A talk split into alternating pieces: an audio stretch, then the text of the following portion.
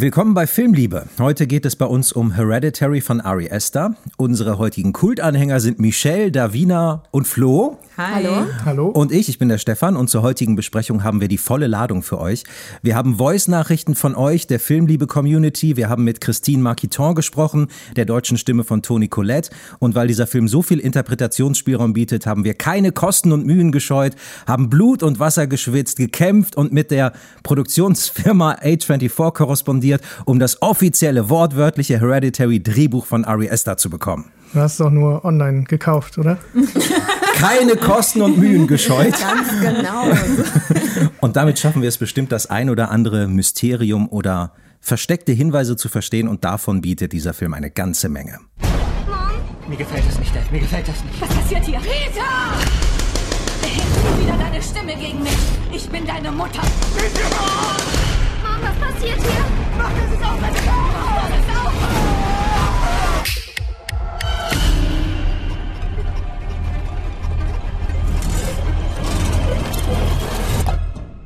Wie immer an dieser Stelle der Spoiler-Hinweis, wir reden über den Film in seiner Gänze. Wer ihn also noch nicht kennt, schaut ihn euch vorher an. Wir sagen das zwar immer, aber hier nochmal ganz besonders, es wäre nämlich verschenkt, wenn ihr nicht die Chance nutzt, diesen unfassbar detailreichen, von Foreshadowing und versteckten Hinweisen nur so strotzenden Film zuerst zu gucken und dann mit uns in die tiefsten Tiefen des Kaninchenbaus zu gehen, um ihn zu verstehen. Und das lohnt sich, denn viele Hinweise sind nur ganz kurz zu sehen oder auch nur kurz zu hören. Also einmal gezwinkert oder im Ohr gebohrt und schon könnte euch was entgangen sein. Selbst beim fünften Mal gucken entdeckt man was, das man vorher verpasst hat. Aber mindestens einmal solltet ihr ihn euch angeguckt haben. Wer also hiermit nichts anfangen kann, bitte drückt auf Pause, gönnt euch den Film und schaltet dann direkt wieder hier bei uns ein. Direkt danach, das wäre am besten, ohne eine große Lücke. Ähm, denn wir nehmen euch jetzt mit in die Welt von Payman, von okkulten Geheimnissen und von stupid fucking faces on faces. Und seht es uns bitte nach, aber wir werden wahrscheinlich ganz schön wild hin und her springen, vor und zurück, nach oben und nach unten gucken, denn es gibt einfach so viel zu sagen. Und Flo fängt jetzt aber erstmal an und hat die Basics für uns zum Film. Genau, Hereditary. Der ist im Jahr 2018 rausgekommen und ist von Regisseur Ari Aster das Spielfilmdebüt. Und in dem Film geht es um die Familie Graham, bestehend aus Mutter Annie, ihrem Mann Steve und ihren beiden Kindern Peter und Charlie.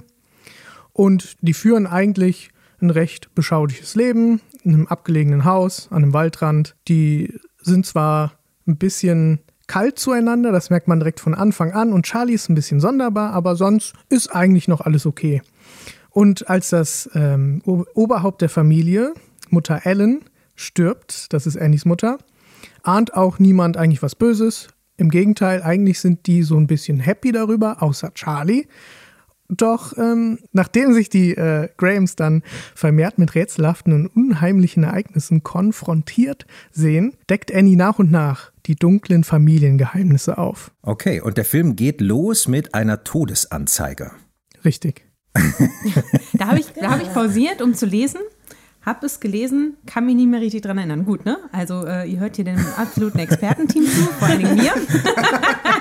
Also es werden erstmal ein paar Personen eingeführt. Also da werden tatsächlich die ganzen, ähm, die ganzen Namen genannt von, ähm, von, der, von der Großmutter, von, ähm, von Annie, der Tochter, die sie zurücklässt, von dem ähm, Ehemann Steven steht da. Im Film wird immer Steve gesagt und dann von den geliebten Enkelkindern. Aber auch, ähm, es wird auch ihr Bruder erwähnt. Genau, Annies Bruder. Und ihr Mann. Der wird auch Allens, erwähnt. Allens Mann. Allens Mann, genau. genau. Das heißt, da kriegen wir zumindest schon mal einen Überblick über ein paar Informationen. Und was ich interessant finde, ist, der hat nicht einfach eine Todesanzeige abgefilmt, sondern die ist halt einfach so mit schwarzem Hintergrund, aber im Stil einer Todesanzeige. Ne? Mhm. Genau, eingeblendet dann zu Beginn genau. des Films. Mit weißer Schrift, ja. Und dann kommt aber schon äh, eine sehr besondere Eröffnungssequenz. Mhm. Und das ist funktioniert, finde ich, auf 10.000 Meter Ebene. Ne? Also eigentlich schon der Opening Shot ist eigentlich schon so auch schon wieder ein Foreshadowing. Aber ähm, man sieht, wie die Kamera ganz langsam sich durch den Raum bewegt. Ne? Und da stehen verschiedenste kleine Puppen oder Modellhäuschen. Und ähm, auf ein Haus fährt dann die Kamera zu, so ganz langsam und dann verschwimmt eben Puppenhaus mit Realität und man blickt in das Zimmer von Peter. Und das finde ich jetzt sehr, sehr cool gemacht, muss ich sagen. Das fand ich auch mega. Ja. Also dieser Übergang von dem von dem Miniaturhaus in mhm. auf einmal ein, ein echtes ähm, Teil des Sets, wo, wo wir mitten in einem echten Zimmer sind. Das fand ich grandios umgesetzt. Ja. Ich finde, das zeigt auch sehr viel, was später immer wieder irgendwie auch den Film ausmacht, ist diese Kameraarbeit. Ne? Also sehr, sehr langsam, ruhig, ja gar nicht, eigentlich atypisch ja fast für einen Horrorfilm, hatte ich so den Eindruck. Gar keine Jump Cuts, sondern wirklich ne, immer so ausharren, aushalten, beobachten, langsam sich nähern. Und das passiert schon in diesem, Op also ich empfinde das als Opening Shot, ne? weil diese Todesanzeige ist ja quasi. Genau, empfinde ich auch so. Und auch, dass diese, ähm, dass dadurch man oft im ersten Moment erstmal kurz innehalten muss, um festzustellen, in, auf welcher Ebene und in welcher Ebene bewegen wir uns gerade. Sind wir wieder in den Häusern oder ist es, ist es gerade die richtige Welt sozusagen, weil beides halt so, genau, so langsam abgefilmt ist ja. und teilweise auch so kurz in der Bewegung irgendwie inne, innehält. Und ähm, genau, dadurch verschwimmen diese Ebenen auch so miteinander, finde ich. Mhm. Und die Sequenz hat auch ähm, vermutlich eine tiefere Bedeutung, oder? Ja, genau. Und zwar ist der Eröffnungsshot der POV von Payman. Und ähm, ich würde einfach mal was erzählen über den echten Mythos Payman. Und zwar ist Payman in der Dämonologie einer der Könige der Hölle. Und der wird in sehr vielen verschiedenen Grimoires erwähnt. Zum Beispiel gibt es da The Lesser Key of Solomon oder Liber Officiorum Spirituum. Äh, die kann man sich übrigens alle auch auf archive.org mal durchblättern. Aber was heißt das? Grimoire?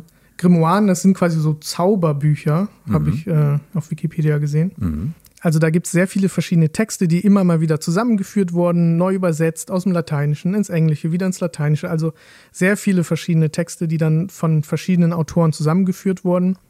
Zum Beispiel gibt es aus dem Jahr 1577 das Pseudomonarchia Dämonium und ähm, dann gibt es noch das Buch The Book of the Goetia of Solomon the King aus dem Jahr 1904 von Alistair Crowley. Und Ari Aster bezieht sich in dem Film eigentlich am meisten auf dieses äh, Pseudomonarchia Dämonium und auf das Buch von Alistair Crowley. Also ist davon auszugehen, das war Recherchematerial von ihm auch. Genau, richtig, ja. Mhm. Und in den ganz, in den verschiedenen Grimoiren werden die Facts über Payment auch immer ein bisschen anders dargegeben. Ähm, aber es deckt sich am meisten mit der Alistair Crowley-Version in dem Film. Mhm. Er hat zwar immer noch ein paar Sachen verändert, äh, zum Beispiel das Symbol von Payman, ähm, was ja im Film diese drei Kringel, ich sag mal, mhm. hat. In echt sind es vier. Mhm. Also es wird geändert. Ja, übrigens, habt ihr eine Idee, warum? Vielleicht also, du, Davina, könntest die Idee am ehesten haben? Ähm, Moment, drei Kringel sind es im. Also es sind ja, also es sieht aus wie vier Körper im Original und ja. im Film sind es drei. Warum könnten die das geändert haben? Ich habe gedacht, vielleicht als Schauspielerin, es, der Grund war nämlich tatsächlich, die wollten ähm, nichts Negatives heraufbeschwören beim Dreh.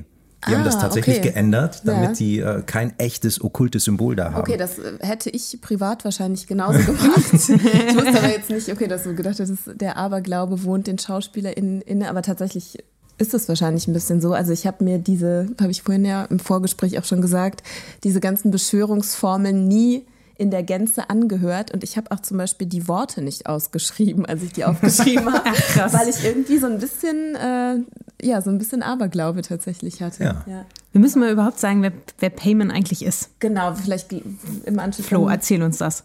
Er hat ja, er hat ja gerade zumindest schon mal gesagt, das ist einer der Könige der Hölle, ne? Mhm. Und ähm, genau, vertief es doch mal und dann komm doch mal auch auf den Eröffnungsshot. Genau, ich wollte halt äh, kurz mal ähm, sagen, also dass halt dieser Payman-Mythos, dass es den wirklich gibt und woher Ari Aster da so seine Quellen hat. So, aber dann kommen wir mal zu dem Eröffnungsshot und was wir da hören. Und zwar die Beschreibung von Payman, sowohl im Film als auch in echt. Ähm, er wird äh, beschrieben als auf einem Dromedar sitzend mit einer prächtigen Krone auf dem Kopf und ihm voraus geht eine Schar von Männern mit Trompeten und so weiter und Instrumenten. Und beim Erscheinen spricht Payman mit einer brüllenden Stimme. Und wir hören das alles schon in diesem Shot. Wir hören, wie, wie Payman auf seinem Dromedar rankommt, auf, genau, wie er auf Peter zukommt. Wir hören die Trompeten und noch, noch davor hören wir so, so ein so eine komische Stimme, die so sehr tief ist und so sehr voluminös. Also, also habt ihr das auch gehört? Nein, ich habe also das bei nicht der gehört. Bewegung Ja. von, von, diesem, von dieser Small World Ausstellung in Peters Zimmer Nee, vorher. sozusagen. Vom, vom, vom Baumhaus bis in die ähm, Miniaturansicht. Auf Genau. diesem Weg kommt das. Die Kamera ich nicht geht ja gehört. erstmal weg Das vom gehört. Fenster Ja. und dann dreht sie sich so langsam nach rechts und geht dann auf dieses auf das Miniaturhaus Ja, hinzu. crazy. Und in dieser Bewegung hören wir erst äh, Payman seine Stimme, wir hören wie er so "Rrr, rrr" macht. und dann, dann kommt so langsam die Trompeten rein. Wir hören äh, dann immer wieder das Dromedar, dieses Klacken von den Hufen. Wobei, da gehe ich mal kurz rein, da muss man zu sagen, äh, dass viele das wahrscheinlich nicht hören, weil es ein bisschen wie Musik klingt. Äh, Als wenn es so in, in die Musik eingebettet ist ist. auch ne? im so Soundtrack Takt. drauf. Und deshalb Genau. ähm, kann Ja. es durchgehen, wenn man da nicht drauf achtet. Stimmt, weil später ja auch nochmal sehr viel mit dieser Rhyth Rhythmik gearbeitet wird. Genau. Und es hört sich so ähnlich an, aber nicht ganz. Und man hört auch schon das, äh, ich sag mal, das ähm, prominenteste Geräusch in dem Film, und zwar das Klicken. Das, das ist Schnalzen? Das Schnalzen. das Schnalzen, Ja. genau. Es hört sich äh, nicht ganz so an, wie wenn Charlie das macht, aber und es ist auch sehr schnell und es kommt immer wieder, immer wieder, wieder im Rhythmus der Musik auch. Also da sehen wir schon, wer hier was zu sagen hat, wer hier ankommt und was er ins Auge nimmt. Und zwar ist es Peter, weil er möchte diesen Körper haben. Okay. Mhm. Wow. Das ist der Grund, warum der Chef-Nerd bei uns im Podcast sitzt. Ich habe irgendwie gelesen, dass der Regisseur tatsächlich überlegt hatte, wer die böse Rolle in dem Horrorfilm spielen soll und dass er sich extra diesmal nicht Satan, den Teufel, so ausgesucht hat, weil er fand, da gibt es schon genug Fi- Filme zu. Das fand ich irgendwie so ganz süß, dass, er- dass man sich so vorher überlegt, okay, ich mache einen Horrorfilm, aber diesmal mal nicht der Teufel. Genau, das, ja, das habe ich auch gelesen. Genau, dass er eigentlich nicht äh, aus einem Bezug zu Payman heraus jetzt diesen Film geschrieben hat, sondern einfach überlegt hat, was gibt es sonst noch für Dämonen? Wer bietet sich da Was an? kann ich Neues machen? Genau, und sich dann für diese, für diese Figur entschieden hat. Ja. Und da habe ich auch äh, noch gelesen dazu, dass äh, ihm dann quasi hinterher gesagt wurde, aus, ich, sag- ich denke mal aus okkulten Richtungen, dass Payman ja viel zu offensichtlich ist, den dann zu nehmen. Und dann meint er, ja gut, man kann es halt niemandem recht machen. Ne? Also, Ich glaube, man muss schon sehr ok- okkult und auch unterwegs sein, ne, um den Payment. Also ich kannte den vorher Genau. nicht, Nee, ich auch muss ich nicht. sagen. Also Ja. So, dann haben wir diese Eröffnungsszene und da ist dann ähm, auf der Fensterbank sehen wir, wie eine Fliege sitzt. Und äh, die fliegt dann so ein paar Runden, ein paar Ecken und ähm, führt die Kamera quasi dann zu den Miniaturansichten und dann zoomen wir halt rein. Und ähm, vielleicht gehen wir kurz direkt mal auf die Miniaturhäuser ein. Ähm, also die haben ja an sich erstmal eine Bedeutung, aber die sind auch einfach schön, die sind kunstvoll toll gemacht stimmt, einfach. ja. Ne? Da war ein Künstler, beziehungsweise jemand aus, äh, aus Kanada, der die gemacht hat, ähm, Steve Newburn. Und ähm, ich glaube, der hat pro Haus mehrere Wochen gebraucht. Und ähm, als wir dann halt da reinzoomen, kommt dann erstmal ähm, Steve zu Peter rein und ähm, dann wollen sie, also er möchte ihn gerne wecken, weil sie zur Beerdigung von Alan möchten. Und äh, Steve sammelt dann irgendwie alle ein. Annie sitzt schon genervt im Auto. Dann geht äh, Steve zum Baumhaus hoch und möchte Charlie holen.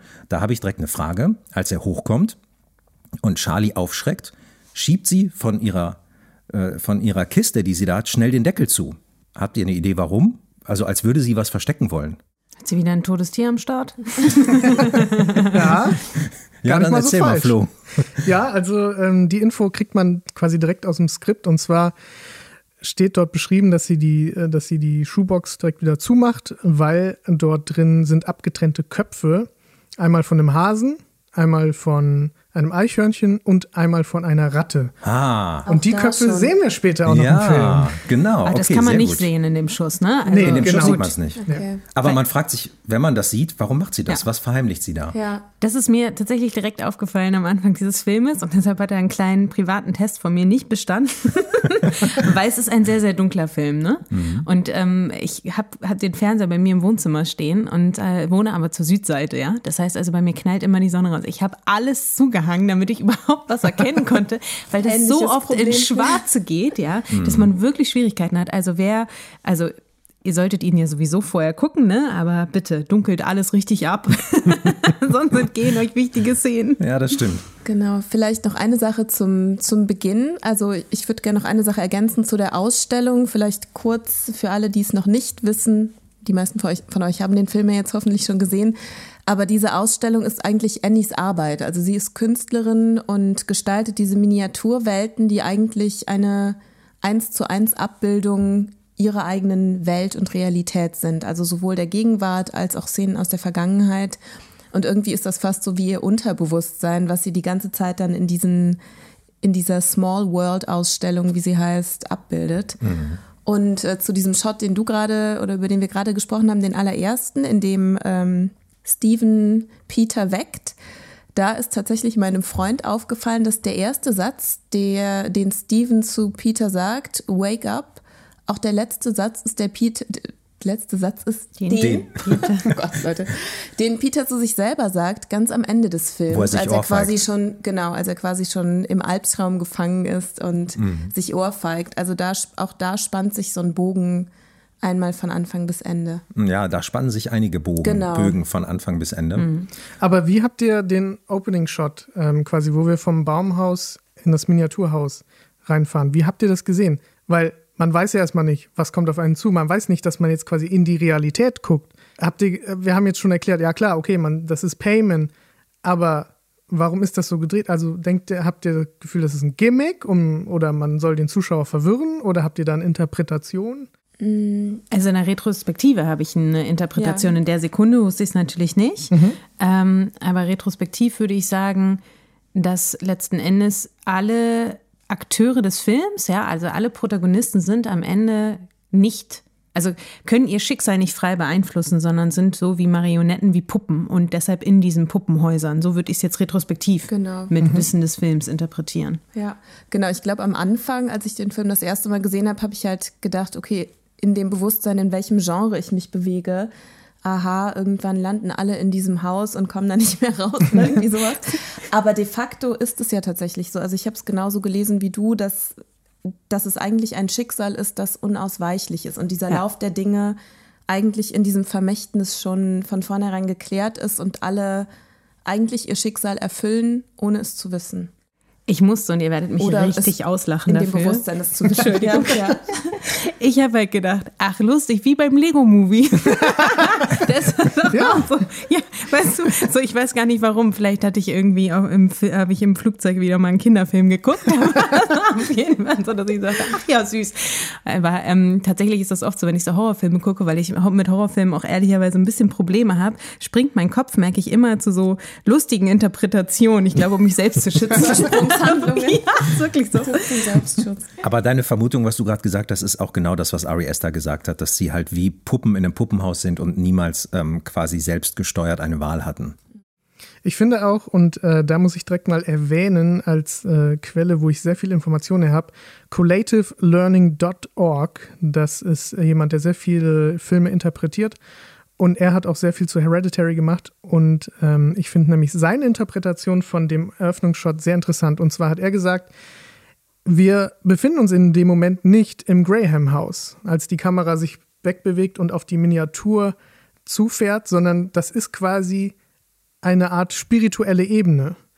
Und ich finde es ziemlich cool, weil man sieht ja, man sieht diese, dieses ähm, Filing Cabinet, wo Annie halt wahrscheinlich ihre ganzen Infos und so drin hat. Man sieht sehr viele äh, Grundrisse und so weiter. Und das kann man natürlich auch alles deuten als Payment, der da seinen Plan so ganz langsam zusammensteckt. Man sieht schon die ganzen anderen Miniaturen von Locations, die wir sehr viel später erst im Film sehen. Mhm. Das könnte man auch so sehen, dass da Payment schon war. Er hat da schon geguckt, er wartet da, er plant schon. Und ähm, dann fahren wir natürlich auf Peter zu und dadurch, dass diese Häuser, diese Miniaturen auch alle im, im Querschnitt quasi so offen sind, wirkt es auch direkt so wie, wir haben immer eine Präsenz, die von außen reingucken kann und durch Wände sich bewegen kann, was ja später auch passiert auf dem Dachboden, wo Annie auf einmal oben ist, obwohl mhm. sie vorher noch unten an der, mhm. äh, an der Tür geklopft hat. Und ich finde das ziemlich cool, die Idee, dass das quasi gar nicht im Graham House passiert, sondern dass das eine spirituelle Ebene ist und wir hier gerade sehen, was Payman so alles gemacht hat, mhm. schon im Voraus. Wobei dann würde ich sogar noch die These aufstellen, es, also als, es könnte als Option ja auch sein, dass gar nicht Payment das alles steuert, sondern dass Payment auch Teil des Ganzen ist und es eine Kraft gibt, wie die, die das Schicksal steuert, die noch dahinter steht. Stimmt, ja. Also ich komme später nochmal drauf zurück, warum das sein könnte, dass Payman gar nicht alles steuert, sondern vielleicht auch nur ein Teil des Spiels ist. Gut, dann würde ich sagen, gehen wir mal zur Beerdigung. Yes. Bei der Beerdigung äh, passieren ja auch einige Dinge, die relevant sind. Als erstes sehen wir aber erstmal ein Bild von Alan. Ziemlich kalt, ne? Irgendwie auch schon so äh, ein bisschen gruselig, ob- obwohl es hell ist. Aber ich fand, das, das war auch ein Bild, wo sie nicht lächelt. Das, Das sieht, Porträt, sieht nicht sympathisch aus irgendwie. ja, so ein bisschen wie aus einer Werbeanzeige fand ich irgendwie. Also so Distanziert. unpersönlich, Mhm. genau. Mit diesem Payment-Symbol um den Hals, glaube ich, und ihrer spiritistischen Bibel in der Hand. Und die Halskette hat sie doch auch noch im Sarg um, oder? Ja. Und trägt ich, und trägt Annie die nicht Annie auch? Ja. trägt die auch. Ja, genau. Das war, da war, da war ja schon so, so ein bisschen mit dem Holzhammer eingeflockt. Okay, achtet bitte auf dieses Ja, ja. Zeichen. Das Ja. äh, ne? bestätigt sich ja dann hinten raus. Aber Genau. warum trägt sie das? Das habe ich mich gefragt, also weil ich habe es tatsächlich erst nicht gesehen. Also ich habe gesehen, dass die Großmutter es im Ellen es im Sarg trägt. Ähm, aber vielleicht, also ich glaube, Annie weiß ja nicht, was das Symbol, also Annie weiß auf einer bewussten Ebene nicht, was ihre Mutter treibt und dass sie sich in diesem Kult bewegt, glaube ich. Deswegen ist es entweder vielleicht so ein Familienerbstück oder so, habe ich gedacht, von dem sie einfach nicht weiß, was es für eine Bedeutung hat. Aber auf einer unterbewussten Ebene gibt es ja mehrere Hinweise, dass Annie irgendwie doch ahnt, was der Familie für ein Schicksal bestimmt ist und auch irgendwie dagegen arbeitet und auch gleichzeitig vielleicht dafür, dazu oder dafür, dafür arbeitet. Aber ich weiß nicht, warum sie diese Grenze trägt. Gibt das Skript Aufschluss darüber? nee. Hast Also du sonst eine Idee? Also ich glaube auch, dass es so ist, dass äh, quasi nochmal gezeigt werden soll, dass sie das einfach anzieht, ohne es zu hinterfragen. Sie ist Teil davon, aber trotzdem. Dann war es ne? wahrscheinlich mal ein Geschenk von ihrer Mutter. Ich denke auch, ja. Das ist, ich meine, das äh, haben sie ja wahrscheinlich im Überfluss irgendwo rumfliegen, weil in den Fotoalben sehen wir ja auch, dass es überall Serie. jeder als Halskette anhat. Ja. Auf jeden Fall merkt man bei der Beerdigung ja schon, dass mit Charlie, der kleinen Tochter, irgendwie was nicht stimmt. Ne? Die malt da irgendwie schon so ein wüstes Bild von ihrer Mutter. Habe ich irgendwie so im Kopf, ne? Ja, die malt die Mutter, wie sie da ihre die, wie die Beerdigungsrede Trauerrede, Trauerrede hält. Genau. Ne? genau. Und ähm, aber so obskur, ne? Also sie, sie verzerrt die so und die sieht gruselig und unangenehm aus. Das ist eher so eine Fratze, die sie malt. Genau. Obwohl sie in echt nicht weint, ja. weil sie ja eigentlich gar nicht so traurig ist. Genau, weil sie ja auch erklärt, ne? Ja. Irgendwie, ich fühle mich sogar komisch, hier intime Sachen über meine Mutter zu erzählen, weil meine Mutter hat sich nie in die Karten blicken lassen, irgendwie so. Also man, einem wird schon offenbar, dass da irgendwie ein distanziertes Verhältnis, ja, immer war, ne? Zwischen Genau. den beiden. Ja. Und sie, sie erwähnt ja auch, dass sie überrascht ist, dass so viele unbekannte Personen anwesend sind. Mhm. Ähm, Willkommen Kultis. ja, hi. Inklusive diesem creeping Dude, Oh ja, der die Tochter oh ja. anlächelt. Ja. Der Das ist- Grinsekatze. Ja. Genau, das ist die Grinsekatze. Der kommt ja, später auch nochmal und grinst Genau. im Türrahmen. Also es ist klar, dass diese, diese Beerdigung irgendwie verrutscht ist. Also die wirkt ja fast so grotesk, weil da halt lauter mysteriöse Menschen auftauchen, bei denen man spürt, okay, irgendwas stimmt hier überhaupt nicht. Die ganze Familie Graham weiß gar nicht, wer sind diese Leute. Und die grinsen.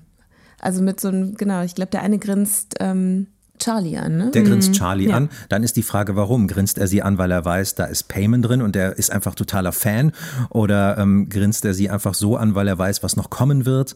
Genau, man weiß, oder Fall- sind die alle so im äh, Es ist auf jeden Fall deplatziert, Es oder? ist total deplatziert Also, und eine Beerdigung. Voll. Und ich finde auch Charlie, die man ja da so zum ersten Mal wahrnimmt, äh, gespielt von Millie Shapiro, die ja alleine durch, durch ihr Äußeres irgendwie schon auffällt sozusagen und dann sehr, sehr, also sehr, sehr ausdruckslos die, dem, was da begegnet oder dem, was da passiert, irgendwie begegnet. Also sie Und steht dann am Schokolade Sarg. Genau. kaut mit ausdrucksloser Miene so einen so einen Schokoriegel und man merkt irgendwie, okay, das Kind ist besonders oder ungewöhnlich, sagen wir mal. Ähm, wobei ich verrückt finde, dass Annie da so gar nicht drauf einsteigt, dass Charlie irgendwie äh, anders ist, sondern ja irgendwie so, Sie so, nimmt so so wirkt, hin, als ne? nimmt, es ist ein, Du hast eine nie geweint, selbst bei der Geburt nicht. Genau. Und das ist einfach so. Und man merkt aber, die ist ja schon irgendwie creepy, völlig creepy angelegt. Ja. So, ja. Und dann kommt doch auch Steve direkt und das ist wieder so ein, ein Hin, ne? Steve kommt und fragt Charlie, also seine Tochter, sind da Nüsse in dem Schokoriegel? So nach dem Motto, also da war, war ich mir nicht sicher, dachte ich so, okay, also offensichtlich hat das Kind eine Nussallergie, passt es selber nicht richtig drauf aus, dass die Eltern irgendwie drauf aufpassen müssen. Irgendwie da mal eine kleine Frage an euch. Wie alt hättet ihr gedacht, soll die Figur Charlie sein? 12, 13. Meinst du, als wir, da- wenn man das Mädchen sieht? Ja. Okay, also tatsächlich hätte ich sie, wo du so fragst, wenn ich nicht gewusst hätte, dass sie 13 ist, hätte ich sie jünger geschätzt. Ich auch. Mhm, ich auch. Genau, weil ich habe sie nämlich neun oder Ja. acht oder neun so geschätzt und deshalb wird's hinten raus, als die Mutter sie dann quasi mit auf diese Party zwingt, für mich noch bizarrer, dass Ja. die Mutter das macht. Ich mir denke, das Kind ist ja noch so jung. Also, Stimmt. Weißt du, das hat Ja. mich irgendwie total irritiert. Ich weiß, dass die Schauspielerin, glaube ich, zum Zeitpunkt schon 15 war oder 16. Ich glaube, die war nicht so jung. Ähm, aber nichtsdestotrotz, mich hat das total irritiert, dass das Kind 13 sein soll. Ja, doch, ich fand schon, also weil man irgendwie, finde ich, körperlich gesehen hat, dass sie schon in der Pubertät war. Deswegen dachte ich, okay, die ist jetzt nicht neun. Aber ganz klar, eben, also kein Teenie von ihrem Verhalten. Die war ja sehr, sehr kindlich so in ihren Gewohnheiten oder wirklich sehr ungewöhnlich. Auch wie sie spricht und was genau, sie sagt. wie sie spricht, womit sie sich beschäftigt, dass sie eigentlich sehr eigenbrötlerisch unterwegs ist, aber körperlich, so fand ich, hat man schon gesehen, dass sie jetzt nicht mehr ganz klein war, ähm, aber halt die Kind, also sich wie eine, wie eine Grundschülerin anzieht, zum Beispiel. Mhm. Ne? Also, ja. Ich möchte einen Hinweis noch kurz erwähnen. Bei, bei der Beerdigung, da ist ja eine Frau, die Ellens Lippen benetzt mit etwas. Was, die hatte ein Fläschchen. Was ist das? Womit benetzt sie die Lippen? Im Skript steht einfach nur Öl. Ah, Öl. Okay. Also wa- wofür könnte das sein? Um ähm, sie vorzubereiten für die Wiederauferstehung? ich dachte, um, um, den, um sie entweder zu versiegeln oder zu öffnen. Also entweder, also damit der Körper nach dem Tod noch ähm, nutzbar ist oder die Seele, also dass dieser normale Sterbeprozess, das, was vielleicht passieren würde, nicht passiert, sondern irgendwie anders geleit, umgeleitet wird. Ich finde, so ging es mir schon nach dieser Beerdigungsszene und ich weiß, ich, ähm, ich entwickle mich zum Meckerkasten dieses Podcasts, aber ich, äh, mir waren da auch schon, also ich habe festgestellt, es sind so viele permanente Hinweise, die dir auch so eine gewisse Erwartungshaltung abverlangen. Also, dass der Vater das Kind fragt, ist Schokolade, äh, sind Nüsse in der Schokolade. Mir war halt klar, okay, jetzt irgendwas wird mit dieser Allergie noch kommen. Dieser grinsende Typ, den werde ich auf jeden Fall wiedersehen. Dieses Zeichen hat irgendeine Bedeutung, diese Miniaturhäuser. Und ich fand, es war doch beeindruckend, wie viele Hinweise man in so kurzer Zeit in einem Film schon unterbringen kann, was mi mich so ein bisschen als Zuschauer mich unter Zwang gesetzt hat. Ich hatte, also du hast es so schön in unserem Vorwort gesagt, einmal im Ohr gebohrt und irgendwie du hast schon die Hälfte verpasst. Und so ging es mir bei diesem Film, ja, dass ich wirklich da so vorsaß und dachte, okay, mein Kopf explodiert gleich. Ich darf eigentlich nicht blinzeln, weil gleich kommt wieder irgendwas und ich muss es auch schon interpretieren und wo will ich damit hin?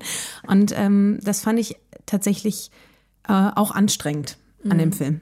Ja, ich fand tatsächlich, also ich habe dieses diese Beerdigung wie so ein Prolog gelesen. Ich habe den Film aber davor auch schon einmal gesehen. Ich glaube, deswegen habe ich mir das auch so erlaubt zu sagen. Ich äh, a kannte ich dann manche Zeichen schon und zu wissen, okay, das ist jetzt sehr vollgepackt, also wirklich wie so ein wie so eine kurze Einleitung, wo einmal alles drinsteckt. Und dann ähm, geht die Geschichte aber nochmal von vorne in Anführungszeichen los. Deswegen ähm, fand ich es jetzt, also konnte ich mich, was das angeht, glaube ich, so ein bisschen mehr entspannen und habe aber trotzdem super aufmerksam, also ich glaube, ich habe noch nie so viel mitgeschrieben während des Sehens, weil ich dachte, oh nein, das habe ich sonst alles wieder vergessen, bis zur nächsten Einstellung, wo wieder so viel drin ist. Irgendwie, also ich finde auch, das ist sehr intensiv, sehr durchdacht und ich habe auch ähm, gelesen, dass Ari Aster diesen Film ja sehr, sehr lange geplant hat und auch wirklich schon, bevor er überhaupt eine Förderzusage für diesen Film hatte, Einstellung für Einstellung schon geplant hatte. Also dass das jetzt so, ähm, äh, so fein getuned ist sozusagen und so vollgeladen ist auch tatsächlich, glaube ich, weil der so über so lange Zeit schon in diesen Film so abgetaucht ist und sich wirklich ganz genau überlegt hat, welches Product placed der wo sozusagen. ähm, ja, und hat und das so fein gewoben hat dann auch ne, über, über eine lange Zeit. Ja.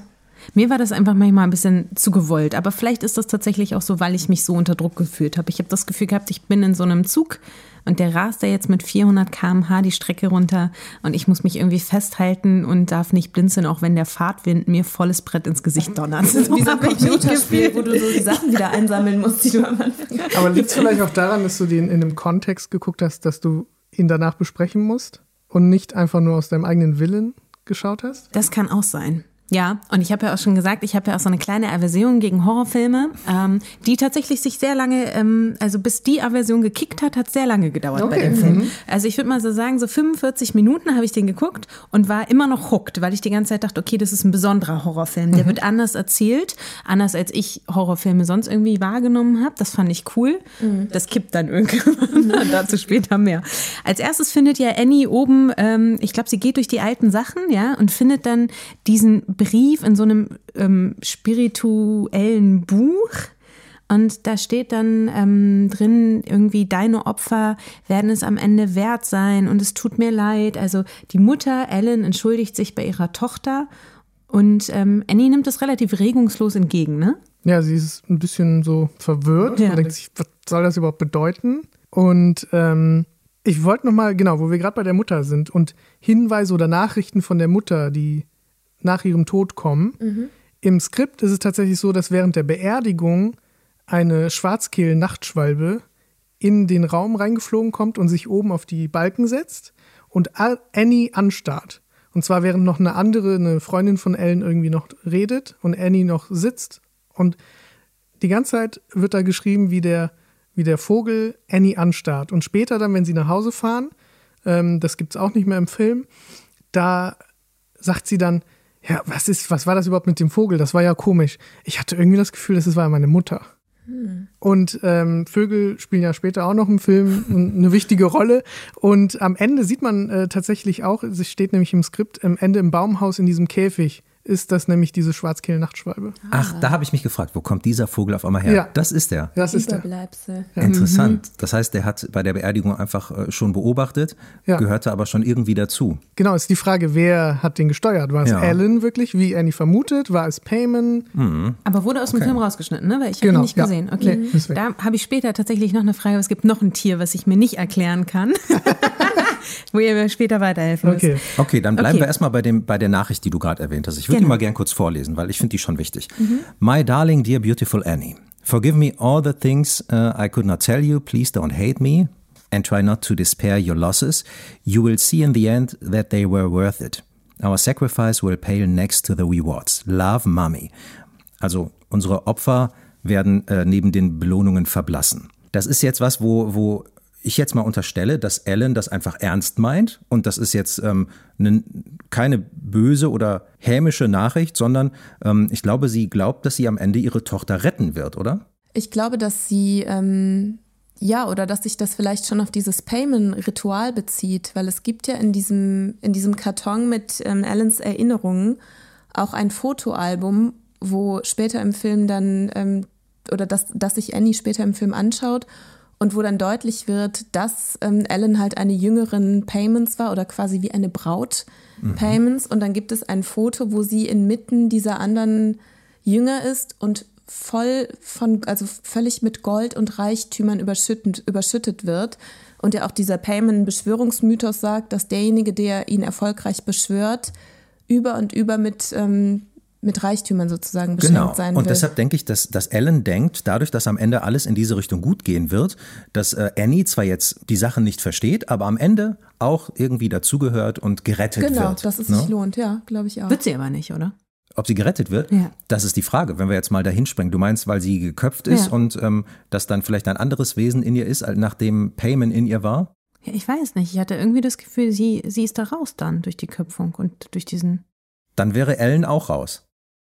Ja, stimmt. Das hm. kann aber sein. Dann würde ich einfach jetzt mal, wir springen jetzt tatsächlich mal so, wie wir es vorher gesagt haben. Dann mhm. mache ich jetzt einfach mal eine Theorie auf, die ich habe. Okay. Ellen hat ja eigentlich am Ende ähm, dieses Hochzeitskleid an, was sie auch auf den Bildern anhatte. Mhm. Und ähm, vielleicht sollte sie mit Payman verheiratet werden. Da mhm. steht ja auch Queen Lee auf dem mhm, Bild. Ne? Genau. Ne? Wenn, was Michelle sagt, jetzt vielleicht diese Theorie stimmt, dass die nicht mehr sie selbst sind, wenn der Kopf weg ist, warum hat überhaupt Joan am Ende ein Kleid an und alle anderen nicht? Möchte sie sich vielleicht am Ende mit Payment verheiraten, weil das mit Ellen nicht mehr klappt? Ah, Payment keinen Bock mehr auf Ellen. Sie, sie, hat ja auch dieses weiße Kleid. Voll der wählerische Dude.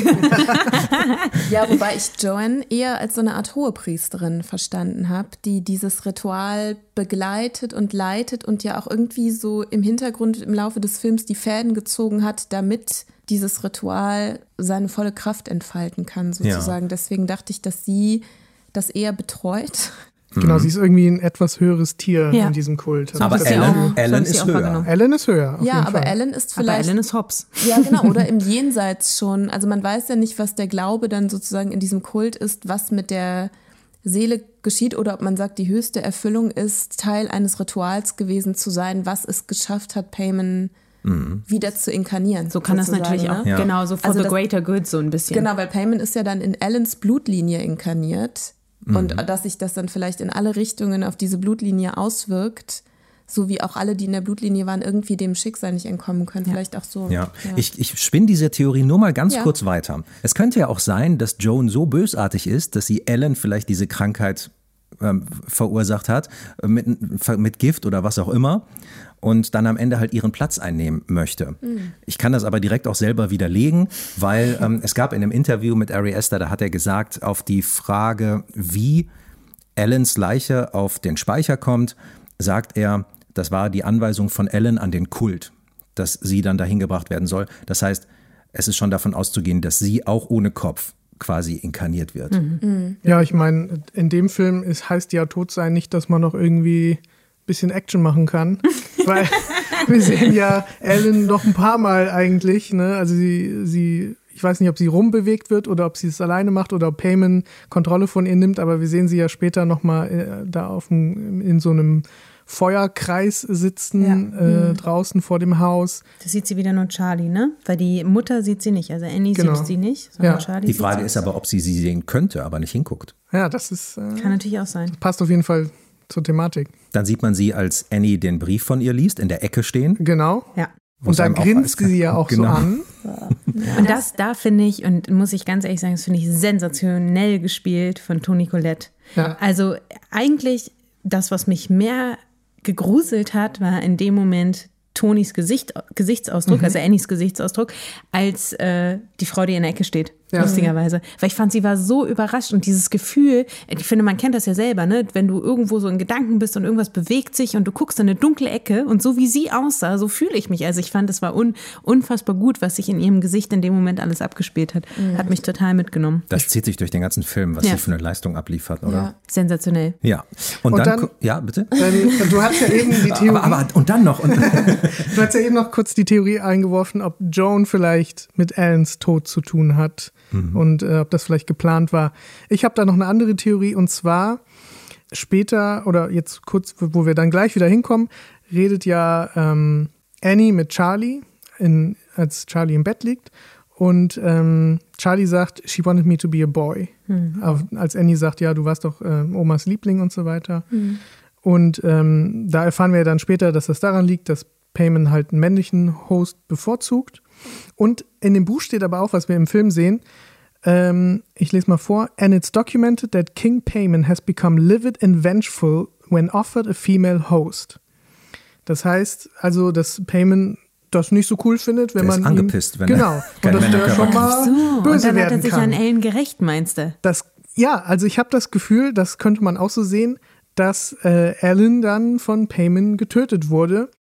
Und Weil ähm, sie zweimal auch gescheitert ist, ne? Das ist nämlich, das wollte ich sowieso, Genau, ne? ja. Weil sie will ja eigentlich ihren, also später als dann, ne, wir greifen wieder vor, also bear with us, please. Ähm, wir haben, äh, also später, wenn sie dieses Familienalbum guckt, dann sieht man ja auch sie mit ihrem Mann und man sieht ihren Sohn auch, glaube ich, auf einem Bild. sieht man den? Und auf jeden Fall ist da noch irgendwas Jüngeres dabei. Okay. Jemand anderes. man, man, Nee, sieht, man sieht zwei, ich glaube, ein dunkelhaariges Kind und ein blondes Kind. Ja. Ich glaube, die erste Seite, die ersten beiden Seiten sind, glaube ich, dunkelhaarig und dann umgeblättert sind, glaube ich, ähm, blond, ein blondes Kind. Auf jeden Fall hat man ja erfahren davor schon, ähm, dass, wisse was, nee, komm, wir, wir machen einfach nochmal weiter und ich komme da gleich nochmal drauf zurück, Okay. sonst wird es Okay. zu verwirrend. Dann würde ich sagen, kommen wir an der Stelle nochmal dahin, wo wir gerade waren, nachdem sie den Brief gelesen hat. Dann dreht sie sich nämlich noch um und sieht das Diorama, äh, wo sie ähm, Charlie stillt und wo ähm, Oh. Ellen, Ellen sie aber auch stillen möchte und ihre Brust entblößt. Und ähm, das ist ja später auch nochmal Thema. Das äh, eigentlich, also An- Annie sagt ja auch zu Charlie, ich wollte, ich konnte dich nicht mal füttern, weil ähm, deine, deine Großmutter dich immer füttern wollte. Ja, wir sehen ja auch später warum, weil in dem, in der Milch, was ist da drin? Diese dunklen Flecken. Kräuter? Kräuter, ja. Kräuter. Wir sehen auch noch in der Box von Alan, von Mom's Things sehen wir auch, wo diese, eine Flasche, wo diese Kräuter drin sind. Ah, ja. Das habe ich nicht gesehen. Ja. Okay. Und ähm, bei diesem Diorama hast du jetzt schon, äh, Davina, irgendwie gerade so, oh Gott, gesagt.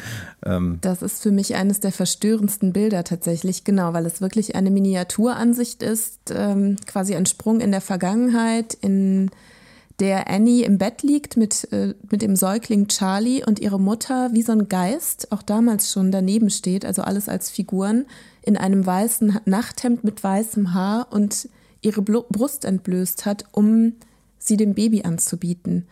Also, und ich finde das A als Bild aus sich heraus komplett verstörend, ähm, weil es jetzt nicht so wirkt wie eine Mutter, die ihre Tochter unterstützen wird, sondern es hat was total ja, übergriffiges, unheimliches, finde ich. Und auf der anderen Seite ist es ein totales Sinnbild, finde ich, für dieses völlig marode, verdrehte Verhältnis in dieser Mutter-Tochter-Beziehung, also zwischen Alan und Annie und irgendwie ja auch zwischen ähm, Annie und Charlie, beziehungsweise Annie und ihren beiden Kindern, weil sich ja auch daraus stellt, eigentlich sind diese Mutter-Kind-Beziehungen in der Familie zutiefst gestört oder verletzt worden. Und ähm, ja, ich finde, das steckt in diesem Bild auch schon mit drin. Mhm. Und das zeigt ja auch, wie früh Ellen einfach eingreift und ja. ähm, schon bei der Nahrungsaufnahme von Charlie ähm, manipuliert und äh, die Dinge in die Hand nimmt. Ja. Sogar mhm. schon noch früher, weil, weil es ja später im Film eine Sequenz gibt, in der auch das Verhältnis zwischen Annie und Peter nochmal so sich in seiner ganzen, ähm, in seiner ganzen Zerstörung offenbart. Und Annie ihm dann sagt, dass sie ihn eigentlich gar nicht bekommen wollte und mhm. dass ihre Mutter darauf bestanden hätte, dass er mhm. zur Welt kommt. Stimmt. Also auch da schon hat eigentlich Ellen Annie zur Mutterschaft gezwungen. Ähm, und weil sie halt auf diese Kinder angewiesen war, sozusagen. Und ich denke auch, dass Ellen für den Namen von Charlie verantwortlich ist. Das ist ein männlicher Genau, ja, das ist eigentlich ein männlicher Name mhm. und ihr, ähm, ihr Ellens Sohn hieß ja auch Charles. Ach. Heißt, das, da war ich mir nicht sicher. Ich dachte, mhm. vielleicht wollen sie, ist das nicht der Sohn, der Charles hieß, sondern sie wollte, dass Charlie eigentlich Charles heißt. Nee, das geht aus der Todesanzeige hervor, dass ah, okay. der Onkel von Charlie Charles hieß. Okay. Genau. Und ähm, natürlich in dem Buch steht ja auch nochmal, er möchte keine weiblichen Pronomen und dann mit Sicherheit auch keinen weiblichen Namen. Und dann hat sie da einfach vorgesorgt, dass es zumindest so in die Richtung geht. Genau, deswegen die Theorie, dass Payman halt Alan getötet hat, weil Alan alles versucht hat, um Charlie irgendwie in Richtung Junge zu kriegen. Ich finde auch, ähm, dass sie ja oft diese, diese, weit, diese weiten Sweater anhat und mhm. so, wo man ihre, ihren Körper nicht sieht. Mhm. Habe ich auch das Gefühl, entweder ist, ist das von Alan ausgehend, damit man das halt nicht so sieht. Und äh, im Skript wird sie später auf der Party auch nochmal angesprochen von jemandem, der sie erst mit einem Jungen verwechselt. Ja. Er sagt so, ey, Dude, und so, das ist aber rausgeschnitten. Und ähm, ich habe es aber auch so ein bisschen gesehen, weil Charlie auch immer so nervös ist und immer so rumdruckst und so und auch immer die Hände so versteckt hat in den und irgendwas immer irgendwas macht, mhm. dass vielleicht auch Payman sich schämt, in diesem Körper zu sein. Ah, gut. Oder vielleicht selber ein bisschen Schwäche auch zeigt. In dem Moment zum Beispiel, wo Annie bei ihr am Bett sitzt und sagt, ähm, ähm, genau, du hast nie geweint, noch nicht mal äh, als du geboren wurdest, und sie dann irgendwie sagt, ja, wer passt denn jetzt auf mich auf, ja. wo mhm. äh, Oma tot ist? Und die Antwort ist dann auch nicht befriedigend, dass es dann ähm, der Vater oder der Bruder sein können, wenn, wenn sie dann nämlich sagt, ja, und was ist, wenn du stirbst? Ja. Also irgendwie scheint Payman sich da in dem Moment schon Sorgen zu machen. Vielleicht mhm. in Klammern, ob der Plan aufgeht am Ende jetzt noch, wo seine eigentliche Beschwörerin nicht mehr da ist. Ja, das stimmt. wird dann natürlich der Theorie widersprechen, dass ja, er sie getötet genau, hat. Ja. Aber das könnte beides sein. Zumal er in so einem ihm zuwideren Host, den er wahrscheinlich als schwächlich irgendwie ansieht, gefangen ist. Ne? Mhm, so denkt sich halt, die Kleine, die transportiert mich nicht ans Ende. ja, wobei ich tatsächlich auch da eher sagen würde oder zu dem zurückkommen würde, Flo, was du am Anfang gesagt hast, dass auch das sich vielleicht auf so einer ich würde es jetzt nicht spirituell spiritistischen Zwischenebene bewegt, weil ich jetzt nicht denke, okay, Payment ist sozusagen mit einem menschlichen Bewusstsein ausgestattet, dass mhm. er wirklich eins zu eins sagt, ach, wenn ich das mache, passiert mhm. das und das, sondern eigentlich wie so eine Kraft, die darauf drängt, sich selbst zu erfüllen. Und ähm, das andere sind dann vielleicht so holprige Begleiterscheinungen. Das heißt, dass dieser Dämon nicht weiß, wie er sich in einem menschlichen Körper vielleicht bewegen soll, aber eigentlich so wie diese Kraft beschrieben ist, würde ich sagen, die ist einfach nur darauf ausgelegt zu überleben. mhm. und sich weiter zu pflanzen und ihre, ihre Mission, also ihren, sich selbst zu erfüllen. So. Was hatte es, da, um da mal weiterzugehen, was hatte es denn mit dieser Taube auf sich? Ah, also Moment, das, Moment, Moment. Können wir nochmal zurück? Ich glaube auch, dass das Payment wirkt ja teilweise dann auch verwirrt mehrmals, weil er so an Charlie, an Charlie gewöhnt ist. Und deswegen glaube ich auch, dass Payment schon seit Geburt in Charlie drin ist. Mhm. Und ich finde, einen weiteren Hinweis gibt es da nämlich, als die beiden nämlich reden, ähm, mit She wanted me to be a boy und bla bla bla, als sie über die Geburt reden, dass sie nicht geweint hat. Da wird ein Musikstück eingespielt, das heißt Mothers and Daughters. Und das fängt genau gleich an wie das Stück, das sich Reborn nennt, was ganz am Ende im Baumhaus gespielt wird. Das habe ich auch herausgefunden, ja. Ja, als ähm, Payman dann im richtigen Host ist. Also das unterstütze ich mal eben ähm, als, äh, als Faktenchecker, der immer Ari Aster Videos äh, und Interviews geguckt hat. Auch das hat er gesagt, dass äh, Payment tatsächlich von Anfang an in Charlie ist. Mhm. Also jetzt für uns als Info seit 13 Jahren. Ja. Und ähm, also Charlie selbst wurde entfernt und Payman hat den Körper als Gefäß für sich genutzt. Äh, deshalb hat äh, Charlie auch immer im Baumhaus geschlafen. Und das ist halt auch kein einfaches Verhalten von einem Mädchen, sondern von Payman, der dann irgendwie so da es ihn hinzieht, wo er sich wohlfühlt. Ne? Mhm.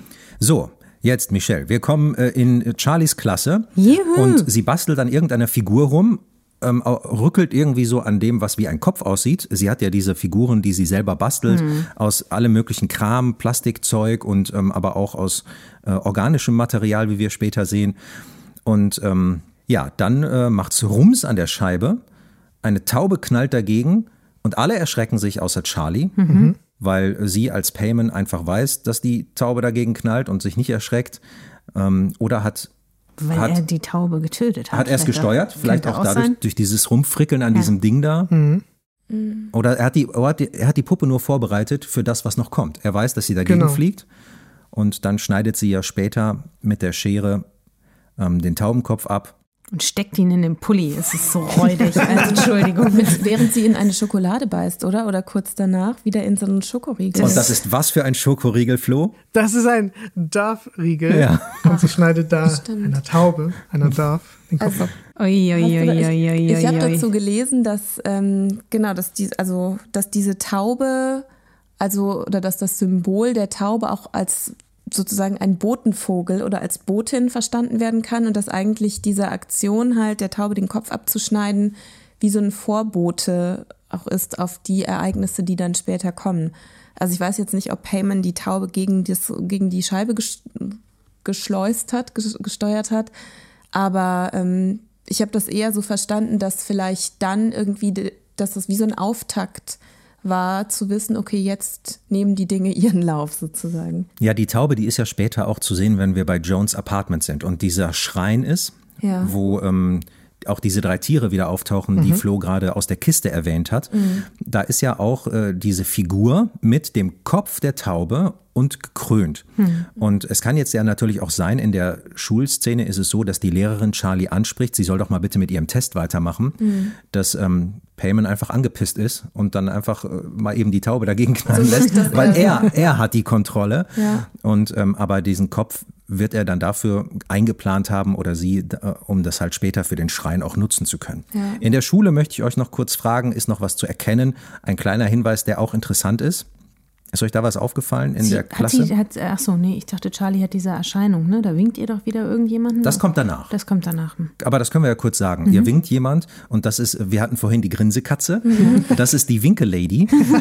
Das ist nämlich die, die einmal Charlie winkt, nachdem sie den Kopf abschneidet, aber das ist auch die, die später im Dachboden ja. winkt, mhm. Äh, kurz bevor Peter dann aus dem Fenster springt. Mhm. Die macht immer diese gleiche kleine leichte Fingerbewegung. So Winke, recht springt der, ich wäre auch gesprungen. Aber habt ihr gesehen, ähm, im Klassenzimmer von Charlie gibt es einen Hinweis, äh, den man besprechen könnte? Die Schere? Nein. Nee, nee. da steht was an der Wand. Ah, Critical Thinking. Genau, ja, Critical das Thinking. Ich gesehen. Und das äh, kann man zumindest unter dem Aspekt mal beleuchten, dass ja ähm, Annie und auch den anderen immer wieder mal ähm, vorzuhalten ist, dass sie einfach die Zeichen nicht sehen und nicht kritisch genug denken oder vielleicht auch zu kritisch denken und dann bestimmte Zeichen gar nicht an sich ranlassen. Das ist auf jeden Fall auch ein Thema des Films einfach. Und ähm, das kommt später auch nochmal zum Tragen. Und zwar, als äh, die Schulszene ist mit Peter. Und die finde ich enorm wichtig. Da ist es nämlich so, Also der Lehrer spricht über die griechische Tragödie Die Trachianerinnen oder die Trachinerinnen heißt es, glaube ich, richtig, von Sophokles. Und er sagt also, wenn wir davon ausgehen, dass der Held durch seine ultimative Schwäche zu Fall gebracht wird, worin liegt Herakles Schwäche? Dann antwortet ein Mädchen Arroganz. Der Lehrer sagt, sehr gut, wieso? Und das Mädchen sagt, weil er sich mit allen Mitteln dagegen wehrt, die Zeichen zu erkennen, die ihm während des Stücks unübersehbar aufgezeigt werden. Und währenddessen guckt Peter diesem Mädchen vor sich einfach auf den Hintern und durchlebt genau das, worüber sie auch reden und auch die ganze Familie Graham äh, durchlebt das die ganze Zeit, dass sie einfach diese ganzen Zeichen, die ihnen gegeben werden, nicht sehen. Also ist diese Lehrerszene einfach eine Parabel dafür, dass es sich auch auf die ganze Familie bezieht. Und ähm, allen voran einfach Annie. Und dann fragt der Lehrer, äh, er glaubt also, er hätte die Kontrolle. Aber vergessen wir nicht, Sophokles hat den Orakelspruch so verfasst, dass er bedingungslos war. Demnach hatte Herakles nie eine Wahl. Und dann fragt er, ist es also mehr oder weniger tragisch, als wenn Herakles eine Wahl hätte? Und was würdet ihr dazu sagen? Also wenn wir jetzt davon ausgehen, dass die Grahams nie eine Wahl hatten, sondern dass es einfach fatalistisch ist, ist das mehr tragisch oder andersrum? Na, tragischer ist doch eigentlich immer, wenn du eine andere Wahl hast und es trotzdem nicht hinbekommst und dein eigenes Schicksal vor die Wand fährst, finde ich. Weil dann mhm. hätte es eine Alternative gegeben. Und das ist das, was in meinem Empfinden die Tragik ausmacht. Wenn du es eh nicht ändern kannst, dann kannst du dich auch in die Situation ergeben. Mhm. Also, aber ist jetzt meine. Und dann gibt es einen Jungen, der beantwortet die Frage. Und der Junge sagt weniger. Es ist weniger tragisch, als wenn sie eine Wahl gehabt hätten. Genau das, was Michelle auch gerade gesagt hat. Juhu. Und die Antwort äh, begründet er damit, dass er auf die Tafel zeigt, nachdem der Lehrer fragt, warum. Und da steht dann Escaping Fate, Relationship between Knowledge and Responsibility und No man considered fortunate until he is dead. Ich habe aber nicht verstanden, warum der Junge auf die Tafel zeigt und was das bedeuten soll, dass er dann damit sagt, deshalb. Also wa warum ist das die Begründung dafür, dass es weniger tragisch wäre? Ich glaube halt, der Schüler hat keine Ahnung. und er sagt halt deswegen, weil er so als Joke sagt, deswegen und zeigt auf den Lehrer. Also just because, so. Ja, weil du? Äh, genau, weil im Skript vor der Antwort steht, der Schüler gibt schon auf. Also er gibt mit seiner Antwort direkt auf und weiß okay. keine Antwort. Ah, okay. Das heißt, das Skript löst das hier auf, dass das gar keine ernst gemeinte Antwort ist. So würde ich es sehen. Ja. Das ist aber eine gute Frage, finde ich. Also ich weiß es, ich, ich finde es total schwer zu beantworten. Also ich finde, wenn man kein Bewusstsein darüber hat, dass man eine Wahl hat und sie dann nicht trifft, also du weißt, du bist gefangen und du weißt nicht, dass es eine Tür gibt und deswegen suchst du nie nach der Tür oder deswegen siehst du die Tür nicht. Ähm, weiß ich nicht, ob ich es tragisch finde, als zu sagen, du bist gefangen und es gibt eine Tür, die wird aber niemals aufgehen. Oder es gibt gar keine Tür. Ich glaube, ich finde immer keine Wahl haben oder nicht entkommen können das Schlimmste. Egal, ob du es ob könntest und es nicht gemacht hast oder so, aber die Möglichkeit gar nicht zu wählen, also eigentlich ist ja die Wahl und der freie Wille das, was den Menschen zum Menschen macht und das ist damit ja irgendwie weg. Hm. Und es gibt ja auch noch einen Schüler oder eine Schülerin, die das ja auch so sieht, ne? Und ähm, diese Person sagt, ich denke, es ist tragischer, denn wenn alles einfach unvermeidlich ist, bedeutet das, dass die Figuren keine Hoffnung haben und dass sie nie Hoffnung hatten, weil sie wie Spielfiguren in dieser schrecklichen, hoffnungslosen Maschine sind. Ja, mhm. das heißt. Und das ist ja eigentlich das, was in dem Film die ganze Zeit genau, ist. Genau, das ist Familie Graham. Mhm. Gut, wenn wir in der Klasse sind, komme ich nicht drum rum, um ein besonderes Highlight anzusprechen. Yes. Sind, Moment, in welcher Klasse sind wir denn jetzt? Wir sind, sind jetzt wir immer bei Peter. Wir sind jetzt bei, bei Peter. Peter und er guckt ja einem Mädchen auf den Hintern. Ah, ja. Das Mädchen, was er auch später auf der Party sieht. Mhm. Zu dem Zeitpunkt ist seine Schwester schon gestorben. Nein. Nein. In der Schule? Als Peter in der Schule ist, ist es die, ach so, das nee, ist noch die, nicht der, ah, okay. da, genau, wir sind da, ganz, ganz zu dem Zeitpunkt okay. ist sie noch nicht gestorben. Okay. Mhm. Und es ist einfach so, ah, dass ja, halt im Hintergrund von dem Lehrer diese, dieser, dieser Mythos erzählt wird mhm. und Peter hört überhaupt nicht zu. Der guckt auf seinem Handy, schreibt mit seinem Kumpel da hin und her, dass sie gleich noch kiffen gehen wollen und guckt die ganze Zeit völlig benebelt und wie schon, als wenn er jetzt schon bekifft wäre, auf den Hintern von diesem Mädchen. Mhm. Im Skript steht auch Peters being hypnotized bei Bridgets Butt. Ja. Da hat sie einen Namen wenigstens, weil den erfährt man im Film ja gar nicht. Oh, doch. Ja, doch. Echt? Doch. Oh, ja. Nein, ehrlich? Und kriegt dann noch einen richtigen Hinweis. Ach was. Ja. Okay, Aha. okay pass auf. Lass uns das mal teilen, Flo. Ja. Okay. Wir machen das so. Also, ich sage jetzt erstmal, wo, wo man das sieht. Und zwar ist es ja so, dass äh, Peter irgendwann bei sich im Zimmer einen Bon raucht. Und dann hat er seinen Laptop geöffnet. Im Hintergrund sieht man etwas zum Thema Karriere, eine Seite, die im Hintergrund ist. Im Vordergrund ist das Facebook-Profil von Bridget. Und wenn man ähm, oben guckt, wie sie, wie ihr Name ist, steht dort Bridget Malpe. Da muss man aber sehr nah rangehen oder wenn man auf dem Laptop guckt, sehr nah ran zoomen, damit man es überhaupt sieht. Und was bedeutet Molpi? Ja, Molpi oder Molpe, dann denke ich mal eher, oder? In dem Fall, ist der Name einer Sirene in der griechischen Mythologie. Und Sirenen locken Schiffer durch betörenden Gesang, um sie letztendlich zu töten. Und ähm, Bridget sagt ja in der Klasse dann auch noch irgendwann, because he literally refuses to look at all the signs that are being literally handed to him the entire play. Und damit ist äh, quasi Peter gemeint, weil er es nicht checkt und er sieht es einfach nicht. Und ich würde sagen, Bridget ist ein Kultmitglied und wird als Köder benutzt, um Peter auf die Party zu kriegen, um Charlie dann umzubringen. Und um ihn, damit er sich bekifft, weil er will sie mit dem Gras ja beeindrucken, ne? Und mit seiner Kifferei. Kannst du natürlich jetzt noch immer Und weil sie auch möchte, dass er sich auf sie die ganze Zeit konzentriert und nicht wie auf dem Laptop zu sehen, symbolisch die Karriere im Hintergrund und sie im Vordergrund.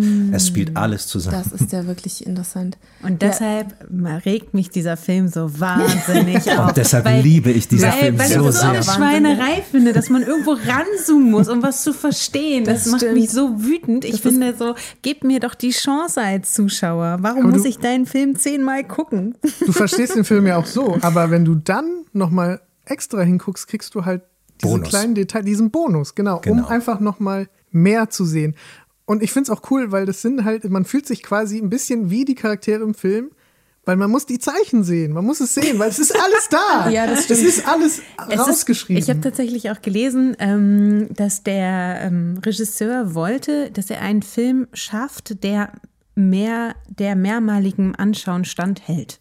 Also er wollte quasi, dass du immer wieder was Neues entdeckst, umso öfter du den Film siehst.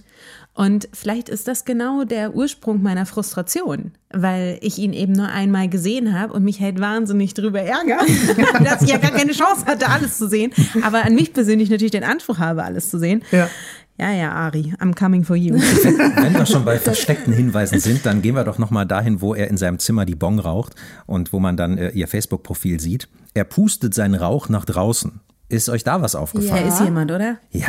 Da raucht noch jemand. Ne, Das, ein zweiter, ist da nicht eine andere Rauchwolke noch oder Ja, so eine wobei Atemwolke? das könnte Atem sein, weil Genau, es vielleicht ja. kalt ist.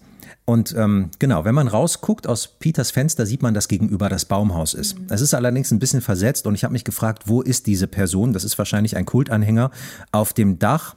Aus dem Fenster guckt die Person wahrscheinlich nicht, weil man später sieht, dass das ein vermutlich festes Fenster ist und das man nicht öffnen kann. Mhm. Das hat so Sprossen und das ist auch irgendwie in dem Rahmen, es hat keinen Griff. Und da habe ich mich gefragt, hängt die Person im Baum oder wo ist die genau? Also ich glaube, die ist im Baumhaus. Im Baumhaus. Ja, meinst du? weil wenn man ähm, nämlich Peter sieht, er ist ja mit dem Rücken zum Fenster erst. Man sieht ja durch das Fenster das Baumhaus und man sieht in dem Fenster auch so einen ganz leichten Umriss von einer Person. Also so habe ich das gesehen. Gut, dann scheint das Fenster aber wahrscheinlich doch aufzugehen, weil wenn, dann muss, es, muss die Person ja da sein. Ja, ich glaube nämlich, in dem Moment wird ähm, die Leiche von Alan dahin transportiert, weil Ja. sie dann später nämlich in dem Garten ist, Das macht Sinn. Okay, I see. dass die Leiche rumbewegt wird. Genau, es stellt sich nämlich raus, okay. vielleicht ganz kurz, Ja. oder der Steven bekommt unmittelbar nach der Beerdigung einen Anruf vom Bestattungsinstitut und man erahnt aber nur durch seine Antworten, was passiert ist und er erzählt es auch keinem. Was aber passiert ist, ist, dass Allens Grab geöffnet wurde und die Leiche nicht nur geschändet, sondern gestohlen wurde quasi. Und er versucht es Alan zu verheimlichen. Das heißt, genau, diese Leiche ist ja schon an einem sehr, sehr frühen Zeitpunkt im Film nicht mehr unter der Erde. Genau. Ist danach, kurz danach, geht, glaube ich, Annie auch zu dieser Selbsthilfegruppe zum ersten Mal. Genau. Ähm, was ich interessant finde, weil auch da diese, diese, diese scheinbare, dieser scheinbare Familienzusammenhalt, der ja immer wieder irgendwie auch in dem Film quasi hinterfragt wird, ja, der, der wird da auch nochmal, wird nochmal offenbar, dass der eigentlich nicht existiert, ne? Weil sie belügt ja auch direkt ihren Mann und sagt irgendwie, glaube ich, ich gehe ins Kino. Das ist eine Ausrede, die sie immer wieder benutzt, wenn sie zu dieser Selbsthilfegruppe geht. Fragt auch nicht mal, willst du mitkommen? Oder Genau. er sagt, hey, was guckst du, kann ich mitkommen? Ja. Nö. Und aber auch so, warum, wenn du merkst, dass du Hilfe brauchst, warum würdest du es mit deinem Partner nicht teilen? Das finde ich. Der auch noch Psychiater ist. Genau, mhm. ne, das sagt halt irgendwie auch schon so viel aus über Misstrauen und irgendwie Offenheit und Kommunikation in, diesen, in dieser ganzen Familie.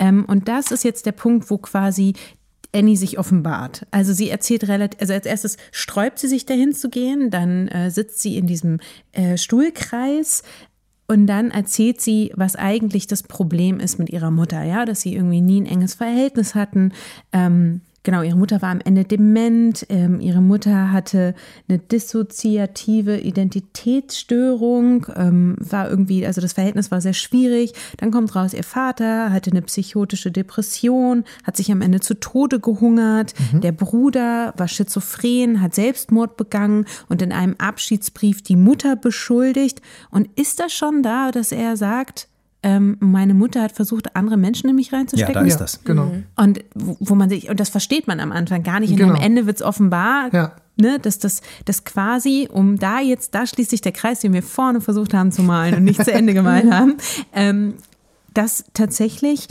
Ellen scheinbar daran gescheitert ist, den Dämon, dem Dämon einen anderen Körper zuteil werden zu lassen. Und mhm. sie ist gescheitert, sie hat es bei ihrem Mann versucht und sie hat es bei ihrem Sohn versucht. Das ist meine Interpretation mhm, gewesen. Genau. Und ja. Annie sieht die Zeichen aber nicht. Sie Natürlich tut es ab als psychische Erkrankungen ja. und nicht als Hilferufe des Vaters, der ja. sich äh, ja, zu Tode gehungert hat, ja. des Bruders, der sich erhängt hat am ja. Ende, sondern sie denkt einfach nur, die waren psychisch krank und sieht es nicht. Und es ist so krass, weil letzten Endes ist das ein Schicksal, dieses nicht glauben, etwas nicht sehen wollen, was Steven ganz am Ende auch gegenüber Annie zeigt.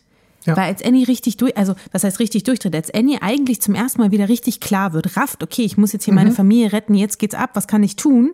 Es glaubt ihr Steven nicht und weiht seine Familie, finde ich, damit ja auch so, oder gibt er seiner Familie ein bisschen den, dem Untergang preis. Ne? Mhm. Diese Ignoranz ist am Ende mhm. wieder ein treibender Faktor. Sie hat endlich die Zeichen gesehen, ja. aber es bringt nichts. Jetzt glaubt genau. keiner mehr. Ja. ja. Genau, weil ja. der Zoro ist abgefahren. Genau, warum denkt ihr, der Vater hat sich zu Tode gehungert? Habt ihr da eine Idee? Also entweder, weil er ähm, krank wurde, dadurch, dass Ellen ihn immer so manipuliert hat, und mhm. oder dass er sich vielleicht auch opfern wollte, weil er wusste, was Sache ist. Mhm. Und er sagte, ich will aber nicht dafür gerade stehen, dass ein äh, König der Hölle hier inkarniert wird. Ja, oder er wollte dem quasi dem König der Hölle den Nährboden entziehen. Oder das sogar, weißt genau. Hunger, verhungert, mhm. um jemandem anderen die Kraft zu nehmen.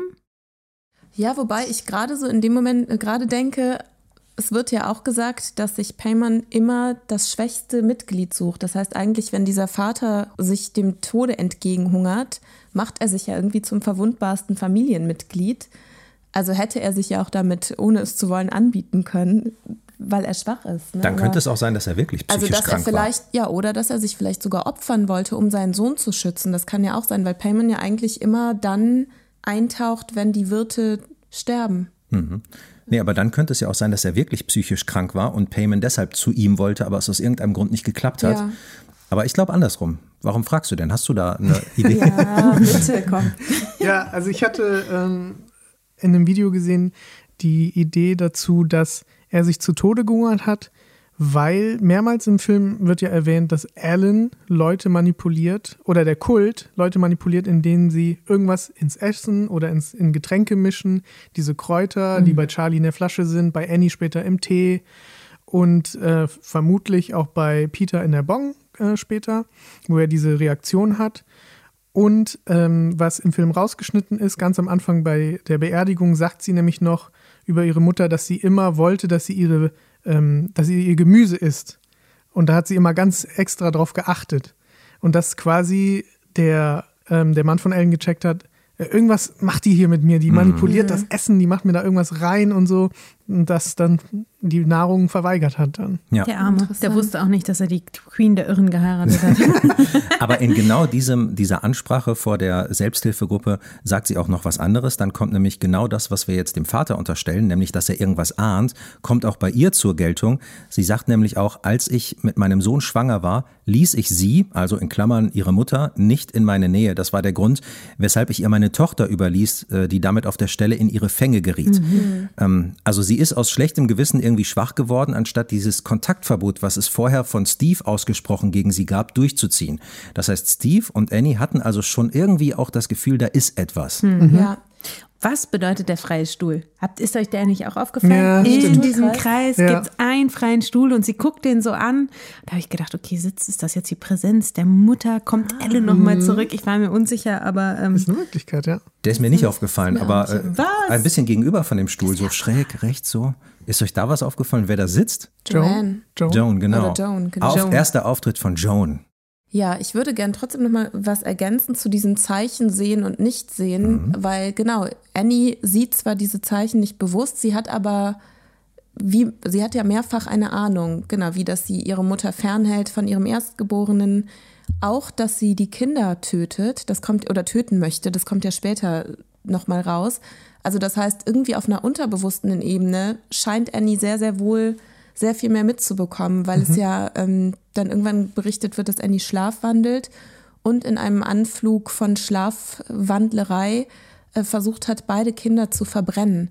Also schon auf einer unterbewussten Ebene gegen diesen Dämon und gegen diese Erfüllung der Prophezeiung ankämpft. Ja. Und ich finde, das ist fast so ein bisschen wie diese Hausskulptur, die bei der Familie unten im Flur steht. Es gibt halt dieses, da gibt es eine Miniaturskulptur, die so ein bisschen aus der Reihe tanzt, weil sie halt nichts Naturgetreues sozusagen abbildet. Und es ist ein Wohnhaus oder das Wohnhaus. Sieht, glaube ich, von außen ein bisschen anders aus. Und dann äh, sieht man unter der Erdoberfläche noch ein Haus und noch ein Haus und noch ein Haus. Also man sieht wie so unterschiedliche Etagen des Unterbewussten. Und ich finde darin, also spielt sich ja auch viel ab und darin bewegt sich Annie auch. Es ist nur noch nicht so in ihrer Realität und in ihrem Bewusstsein angekommen. Mhm. Da können wir jetzt eigentlich bei zwei Themen direkt mal einsteigen, bei denen, die du jetzt angesprochen hast. Ähm, Das Haus und aber auch die, die Verbrennungsszene, äh, wo sie Schlaf gewandelt hat. Ich gehe erstmal dahin.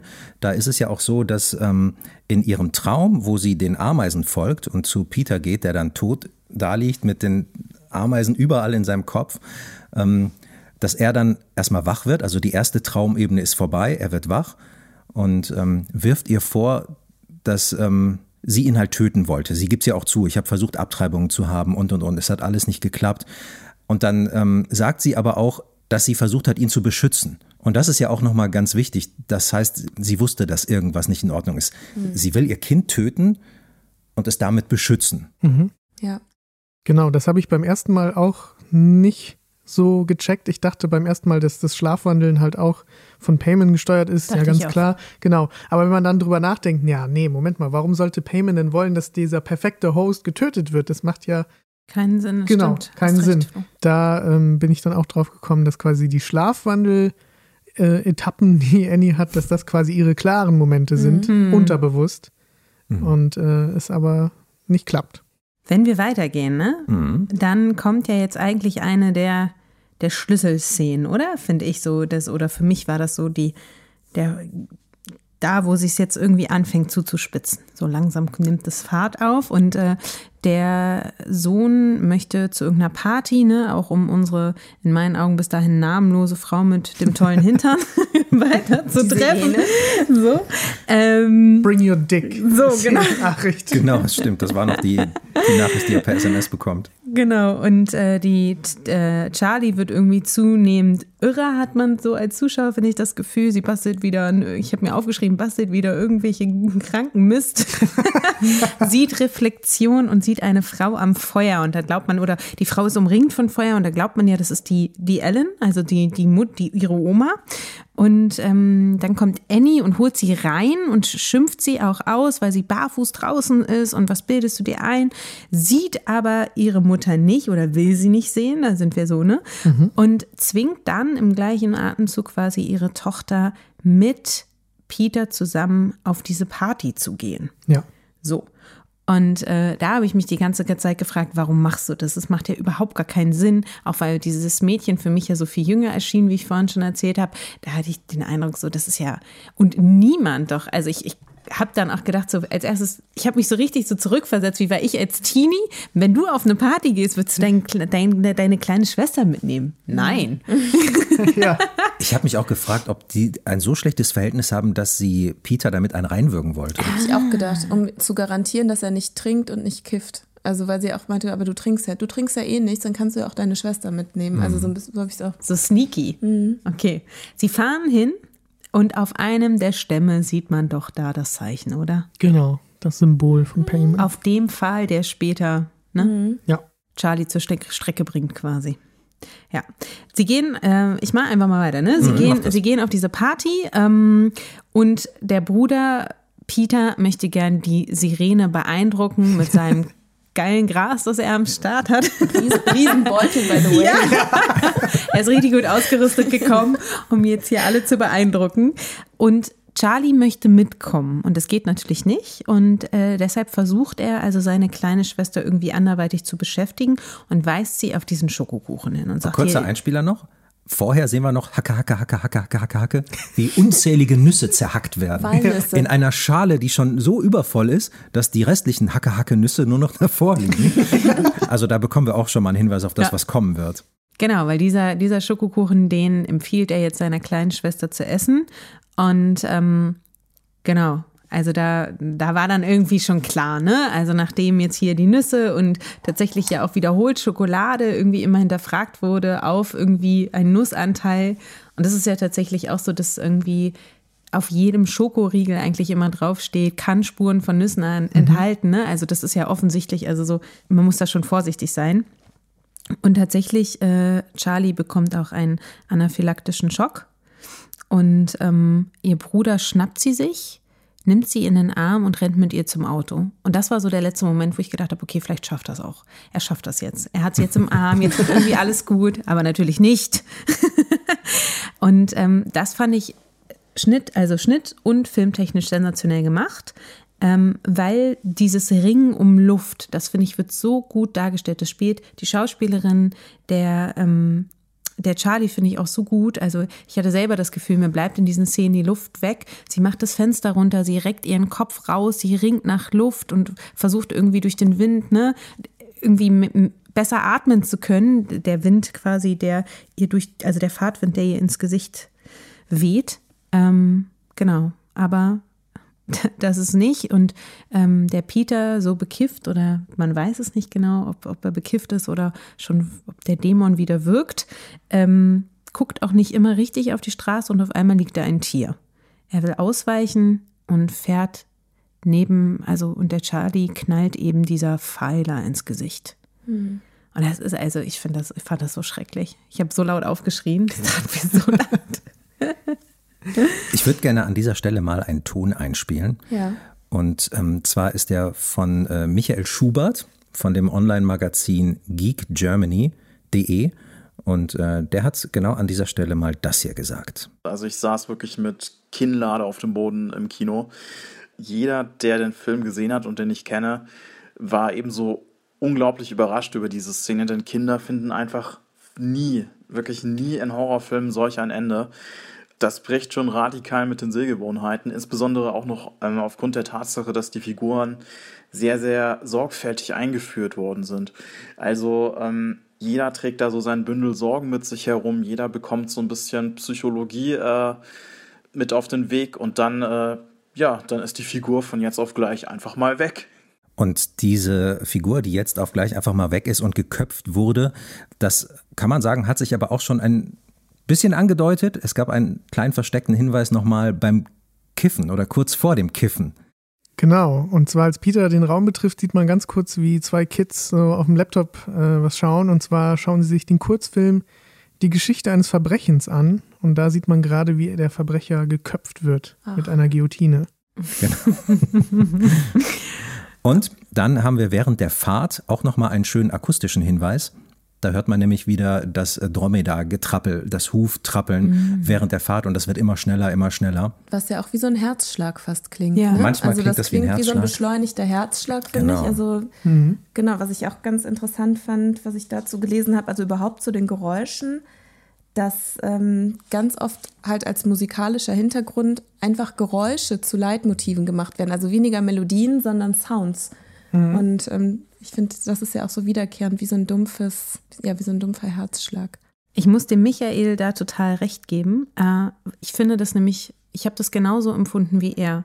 Also du hast vier Hauptfiguren und dass bei Minute 45 auf einmal eine dieser Hauptfiguren so brachial getötet wird, das ist schon überraschend. Total. Also auch für einen Horrorfilm. Weil ich finde, normalerweise, Entschuldigung, dass ich die, aber ich habe da manchmal auch so das Gefühl, die Nebenfiguren, ja klar, die verlierst du oft. Deshalb verbindet man da ja, fängt man gar nicht erst an, eine Beziehung zu denen aufzubauen. Ne? Mhm. Wer klug ist, weiß genau, okay, du stirbst.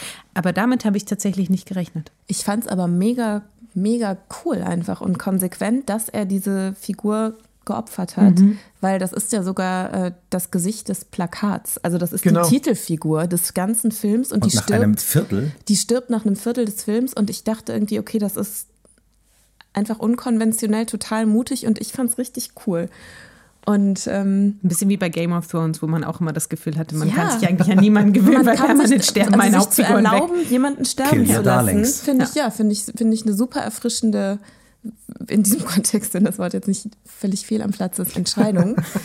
Und ähm, was ich auch interessant fand an dieser Partyszene war, dass ähm, ja, ich auch immer wieder gesagt wurde oder man lesen kann, dass tatsächlich halt Charlie durch diesen Dämon gesteuert ist und es diesen kurzen Moment gab, als sie in den Kuchen beißt oder in diesen Cookie, dass man das Gefühl hat, man sie merkt, dass da Nüsse drin sind und dann isst sie fast stoisch weiter mhm. und immer weiter mhm. und stopft sich das regelrecht in den Mund. Mhm. Also es gibt so ein kurzes Innehalten und dann zieht sie es aber, also sie, sie zieht es noch nicht mal durch, sie macht einfach, sie folgt einfach dem Plan. Und ähm, genau, das Tier, das auf der Straße liegt, ist, glaube ich, ein Hirsch, oder? Ja. Ein Sacred Deer? Ein Sacred Deer, ja. und auch da, das ist alles, wirkt alles so gesponnen, finde ich, weil tatsächlich der liegt da wie platziert. Ja. Genau in dem Moment, genau auf dieser Höhe. Und Charlie, auch Charlie, finde ich, reißt das Fenster auf, wie um Luft zu holen, aber auch fast stur. Also ich fand Drängt das, sich raus. Ja, ich fand, das hatte so eine drängende, stoische Kraft, die ähm, ja auch irgendwie was so, also nicht nur was Hilfloses hatte, fand ich. Was ich danach auch krass finde, ist, es wird ja dann super dunkel und ähm, Peter guckt nicht. Ne? Er ja. guckt nicht in den Rückspiegel. Wahnsinn. Und das finde ich total interessant, weil es gibt später in dem Klassenzimmer mhm. nochmal so ein Bild, da ist nochmal so ein Rückspiegel. Und auch da weigert er sich in den Rückspiegel zu gucken. Und das ist kurz davor, bevor er, finde ich, dann ja total besessen ist und da so mhm. eskaliert. Aber eben diese, auch total verrückt, ne? weil ab dem Moment kippt ja dieser Film, finde ich, einfach in eine andere Richtung, ja. Also alles, was davor noch so halbwegs realistisch sich erklären lassen konnte, wird auf einmal also entgleist. Mhm. Weil welches Kind würde denn dieses Auto mit der, also selbst wenn er nicht guckt, toten Schwester, das muss er ja wissen, einfach nach Hause fahren? Ja. Das ist ja, ja total verrückt. Ich glaube, das ist alles, wirklich alles gesteuert von Payman. Und er, er bringt es alles so zusammen und endlich läuft dieser Plan. Da habe ich mal eine Frage an euch. Glaubt ihr, dass die Reaktion oder die, die Allergie auf die Nüsse, dass es echt ist? Dass sie, sie wirklich eine Allergie hat? Oder glaubt ihr, das ist von so. Payment? Weil wir sehen ja später, dass ähm, Peter mehrmals auch so nach Luft ringt, obwohl Payman ja noch nicht in, ihm, in, ihn, sein, in ihn rein kann. Mhm. Er versucht es zwar und er, er kontrolliert ihn, haut ihn mit dem Kopf auf den Tisch und so, aber er kann ihn noch nicht kontrollieren und er hat trotzdem diese, diese, er dringt genauso nach Luft und hat ja auch dieses Klicken schon, ne? Also es ist kurz davor, aber es klappt halt nicht richtig. Und als er diese Reaktion mit der Bong hat, ist es ja genauso. Da habe ich aber den einen Typen in Verdacht. Ist das nicht einer der Jünger? Ist nicht sein Kumpel ja. einer der Jünger, der hinten auch wieder in diesem Baumhaus auftaucht? Ja, der mit den langen genau. Haaren. Ja, mhm. genau. Genau, dass eben da vielleicht diese Kräuter diese Kräuter, ja, genau. Ich, ja, also ich glaube auch, dass sie tatsächlich eine Nussallergie hat, weil sie ja am Anfang bei der Beerdigung auch den EpiPen erwähnen. Ja. Und ich kann mir schon vorstellen, dass es dann zu diesem Zeitpunkt wissenschaftlich geklärt ist, dass sie das hat, okay. weil dieser EpiPen anscheinend eine Wirkung hat, die ihr auch helfen würde. Mhm. Sie hat ihn jetzt nicht dabei, genauso wie bei der Beerdigung auch nicht, weil sie anscheinend generell nicht dran denken, das Ding mitzunehmen. Mhm. Und das ist dann vielleicht von Payment gesteuert, dass ja. die das nicht mitnehmen. Oder von, wenn ich zu meiner anderen Theorie zurückkomme, vielleicht vom Schicksal gesteuert. Ja. Ja. Ich habe da nämlich noch einen kleinen Hinweis. Ja, ein kleines Detail. Und zwar, bevor Charlie ähm, Alan da im Feuer sieht, aus dem Baum, wo, wo, wo Payman quasi aus ihr rausgeht und man sieht das Licht, was ja Payman ist. Oh, da müssen wir übrigens auch nochmal ordentlich mhm. drüber reden. Genau, ja. Und da ist sie nämlich auf dem Schreibtisch und isst M&M's. und im Skript steht spezifisch M&M's. Und was ist in M&M's drin? Haselnüsse, keine Walnüsse. Äh, ja, also nee, Erdnüsse. Ja, oder Erdnüsse. Sie hat eine Walnussallergie. Aber nee, die sagen, die sagen doch ähm, Peanut. Echt? Die ich sagen glaube allgemein Nüsse, oder? Also ich vermute, sie hat eigentlich eine allgemeine Nussenergie, aber sie sagen im Englischen meine ich Peanut. Ah, weil im Und Deshalb Deutschen habe ich sagen mich sie nämlich, Walnüsse, glaube ich, Ich habe ja. mich noch gewundert, warum auf der Party Walnüsse gehackt werden. Mhm. Also ich denke auch, es ist eigentlich eine Nussallergie und das ist vielleicht nicht so ganz stringent, wer, wer weiß. Weil wenn du vorher. Aber nicht in allen M&M's. Es gibt auch M&M's, wo keine Nüsse Ja, dran sind. das stimmt. Aber wenn du vorher so oft erwähnst, dass andere Charaktere, und es kommt noch öfters vor, das ist dann rausgeschnitten, von wegen, sind da Nüsse drin? Nee, okay, dann ist gut, weil, ne? Und dann schreibst du in dein Skript, ja, sie isst M&M's. Das Okay. ist, finde ich, ein Hinweis. Und dann würde ich auch sagen, das ist ein Hinweis, weil ich dem Regisseur jetzt nicht unterstellen würde, dass er da irgendwie einfach nicht aufgepasst hat. ja, ja, genau. wenn jemand so detailverliebt ist.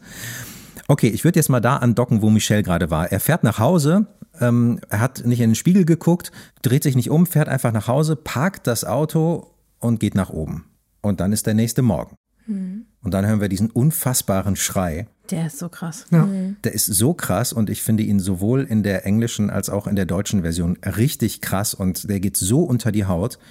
Und dann kommen wir jetzt mal ähm, zu Christine Marquiton. Mit der haben wir nämlich gesprochen. Das ist die deutsche Synchronstimme von Toni Collette und da hören wir mal zu, was sie zu diesem Schrei zu sagen hat.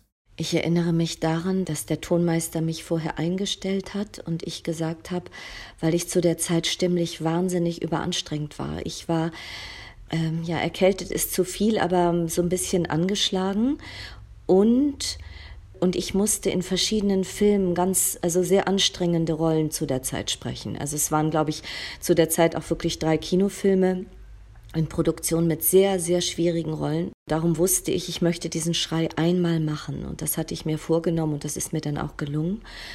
Und ich habe den Tonmeister gebeten, es so gut einzustellen, dass ich wirklich nur einmal schreien muss. Also so viel einmal zu dem Schrei, aber ich habe sie dann auch noch gefragt, was sie denn ähm, allgemein zu den Aufnahmen sagt und was die Aufnahmen mit ihr so gemacht haben zu diesem Film. Das ist wirklich ein Film, den man nicht so schnell vergisst unter all den Filmen, die man synchronisiert. Dieser Film, der ist uns allen bei der Arbeit auch sehr unter die Haut gegangen. Und schon beim Anschauen vorher in der Firma musste ich mehrfach abbrechen. Und das, so ging es uns auch während der Produktion. Wir haben wirklich immer, wir haben eine Stunde aufgenommen und brauchten hinterher immer mal eine halbe Stunde Verschnaufpause, weil das, weil das wirklich sehr an die Substanz geht. Und ähm, auch die ganze Geschichte mit der Tochter, das hat uns alle sehr mitgenommen.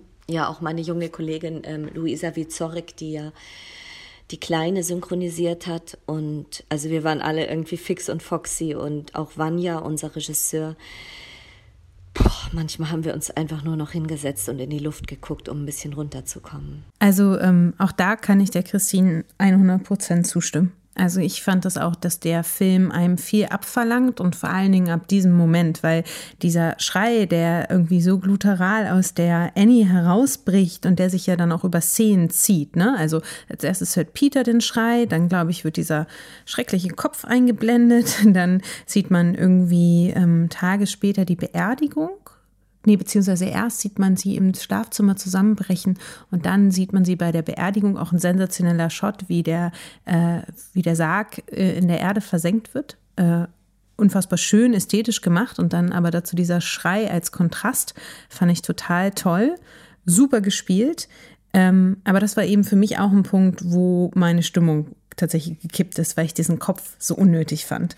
Ich finde diesen Film eigentlich bis dato so cool, weil ich habe ja gesagt, ja, er ist vollgestopft, aber optisch ist er subtil.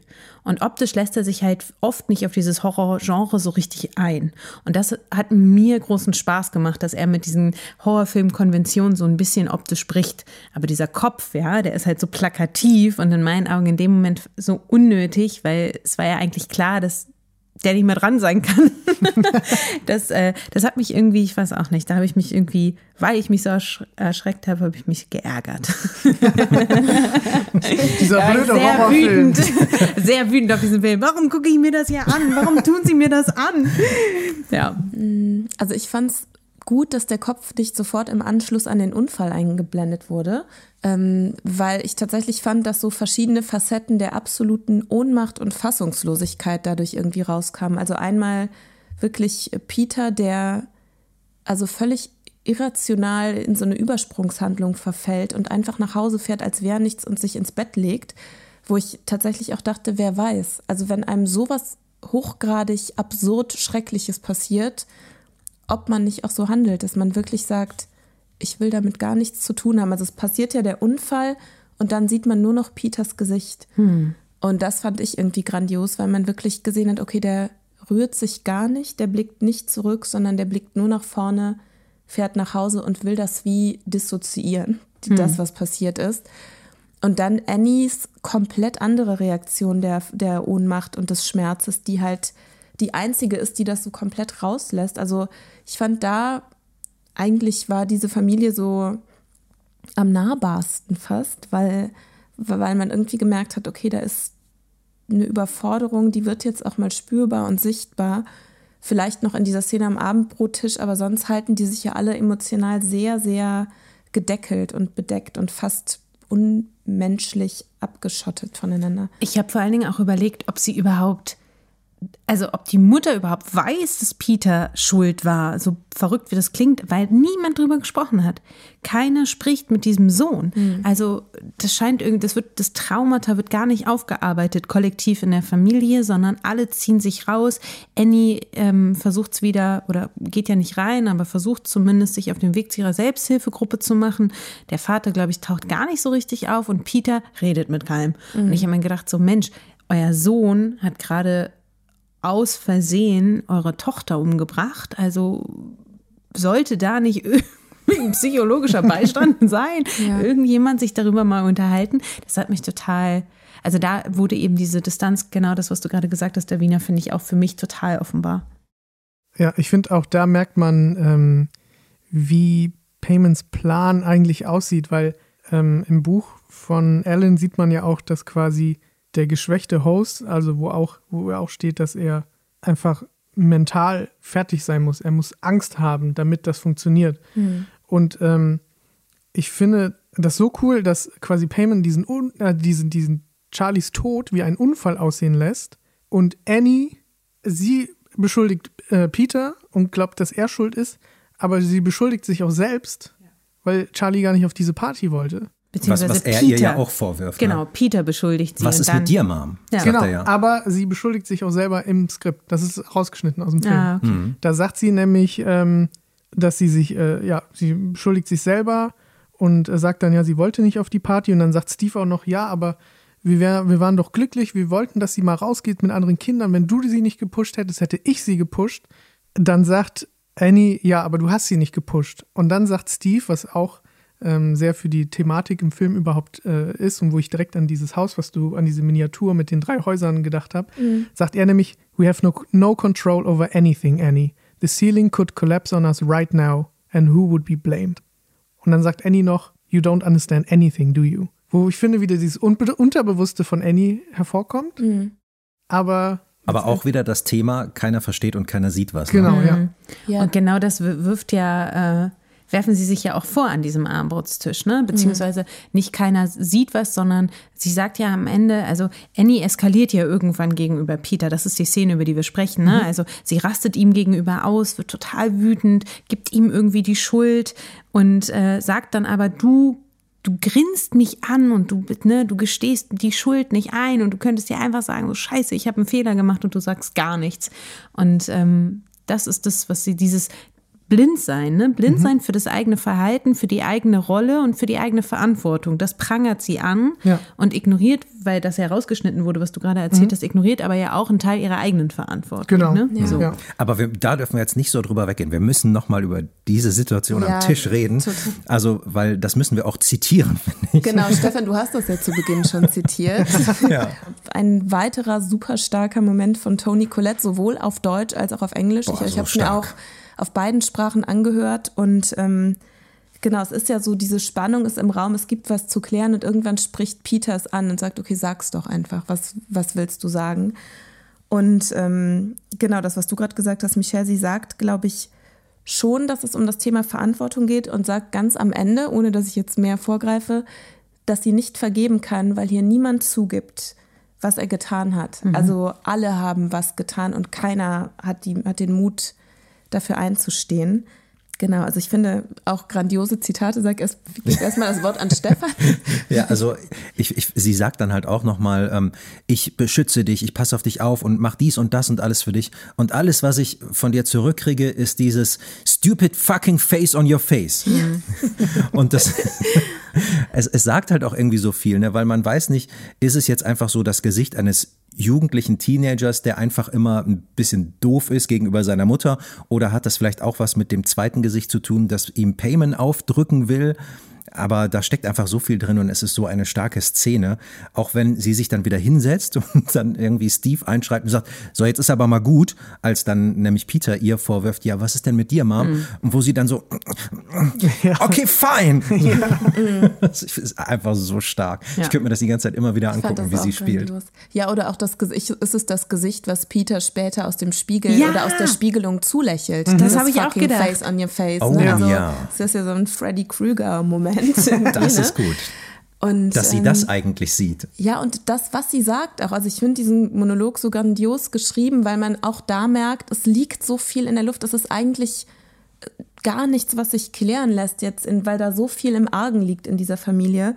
Und sie sagt ja, okay, wenn, was für eine Verschwendung. Also sie mhm. beschreibt be oder mhm. betitelt das, was sie nicht aus der Tragödie machen, als Verschwendung. Also sagt irgendwie, was, wenn uns diese Situation wenigstens näher zueinander gebracht hat, aber das hat sie nicht. Was für eine Verschwendung. Und ich finde es irgendwie, also ich, mich hat das total beeindruckt, weil ich finde es ganz weit hergeholt und gleichzeitig ganz passend. Also es ist total klar, was sie meint irgendwie. Und mhm. ich finde es ganz groß auch den Moment. Absolut. Danach okay. trifft sie äh, Joan wieder. Vielleicht können wir das zu nochmal verbandeln. Ne? Ja, also, wir können es verwandeln, indem sie sich aus dem Weg gehen. Also der Peter kommt nach Hause mit dem Fahrrad, will reingehen und sie sitzt währenddessen schon im Auto, startklar loszufahren, aber sie wollen sich nicht begegnen. Also sie will ihm nicht zeigen, ich bin auch hier und Hallo sagen, sondern sie wartet, bis er reingeht, dann fährt sie es weg hm. zu der, ähm, wie nennt man Joan. das nochmal? Ja, zur Seance? Trauergruppe. Zur Trauer, ah, zur, zur Selbsthilfegruppe. Selbsthilfegruppe, genau. Achso, genau. Und das ist das, also das können wir, bevor der Auseinandersetzung hatte sie äh, Joan tatsächlich vor dieser Selbsthilfegruppe nochmal gesprochen. Die wirkt wie so eine elterliche, äh, ältere, nette Frau, genau. Mhm. Beugt sich irgendwie in ihr, in ihr Fenster rein, weil Annie nicht aussteigt aus dem Auto und sagt irgendwie so, hier, ich kann dir helfen, ich habe auch ein Kind verloren oder mein Enkel verloren. Packt sie bei ihren Emotionen, also sie wirft die Angel richtig nach ja. ihr aus, ne? Mhm. So, ne? Und sagt dann irgendwie, irgendwie, und Annie öffnet sich ja auch tatsächlich, erzählt irgendwie, dass sie ihre Kinder mit Farbverdünner übergossen hat, dass sie das Streichholz schon angezündet hatte, als sie im angeblich Schlaf gewandelt ist. Ähm, dass Peter aufgewacht ist, er nicht geglaubt hat, dass sie schlafgewandelt hat, dass er glaubte, dass seine Mutter sie wissentlich umbringen wollte, wo wir eben gerade schon drüber gesprochen haben, vielleicht auch so ein Vorbote, ne, dass sie ihre Kinder auf eine Art und Weise ja doch irgendwie retten wollte. Und jetzt trifft sie Joan zum zweiten Mal nach dieser Auseinandersetzung, ähm, weil sie diese ähm, offene Seance zusammen machen. Also das hatte Joan schon, glaube ich, nee, da noch nicht angeteasert, doch teasert es dann an. Ja, auf jeden Fall machen sie zusammen eine offene Seance. Und äh, Joan möchte unbedingt mit ihrem Enkel kommunizieren. Ähm, also hier ist das noch nicht. Hier nicht? ist es erstmal so, dass sie, sie, ähm, sie, sie sich zum ersten Mal ihr vorstellt. Ähm, weil sie war zwar bei der, bei der ersten ähm, Sitzung der Selbsthilfegruppe schon dabei, hat sie aber noch nicht angesprochen. Und hier wollte Annie das zweite Mal hinkommen, will aber wieder wegfahren. Und dann hält die Joan sie nämlich auf und packt sie quasi so emotional. Und dann treffen sie sich nochmal auf dem Parkplatz. Genau, dann genau. treffen sie sich auf dem Parkplatz später wieder. Treffen genau. So, dann teast Joan die Seance an. Sie würde, sie wäre in der Lage, Kontakt aufzunehmen mit ihrem Enkel. Genau so. Und Annie, ob Annie das nicht auch machen wollen ja. würde, so. Ne? Genau. Was hast du gerade vor? Komm, machen wir ja, mal. Machen wir. Das fand ich übrigens, by the way, da war ich auch so ein bisschen wieder enttäuscht, weil es gab irgendwann einen Shot, da sieht man wie so eine Art Tür, Briefkastenschlitz in der Tür wo ganz viele Flyer drin hängen und da hängt auch schon dieser offene Seance-Flyer mhm. drin. Mhm. Also so nach dem Motto, nicht nur, dass es Joan versucht, sondern Annie wird auch von allen Seiten quasi auf diese Seance gestoßen. Ja, ja der Kult, der will halt versuchen, sie unbedingt dahin zu ja. bringen. Es gelingt aber nicht. Sie reagiert nicht auf den Flyer. Ja.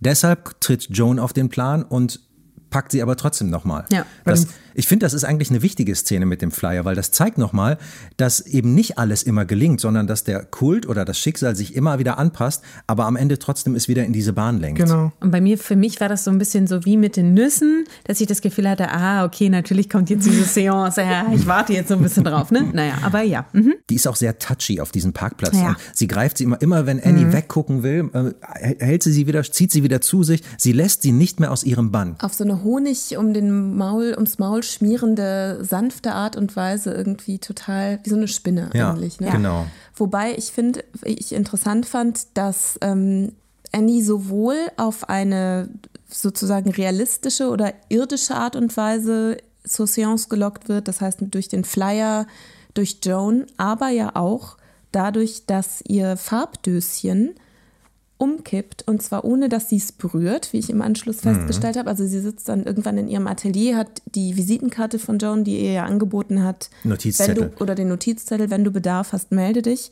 Und dann kippt ein Farbfläschchen um auf diesen Zettel und, Jo und ähm, Annie hat es aber nicht umgestoßen. Sie greift eigentlich nach Orange und, und blau oder gelb. Blau kippt um. Blau kippt um, Im genau. Hintergrund sehen wir Ein Licht im Ein Fenster. Licht. Genau. Genau, das heißt, es, sie wird sozusagen auf verschiedenen Ebenen bearbeitet. Einmal auf, durch Menschen, aber auch durch eine übersinnliche Kraft, die sie in die Richtung pushen möchte. So.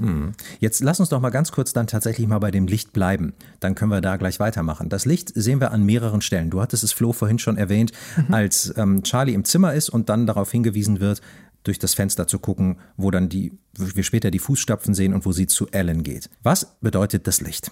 Ich sage, es ist Payman, wenn er nicht in einem Körper drin steckt. Bin ich bei Flo. Ja. Wenn es Payman ist, Stefan? Nein.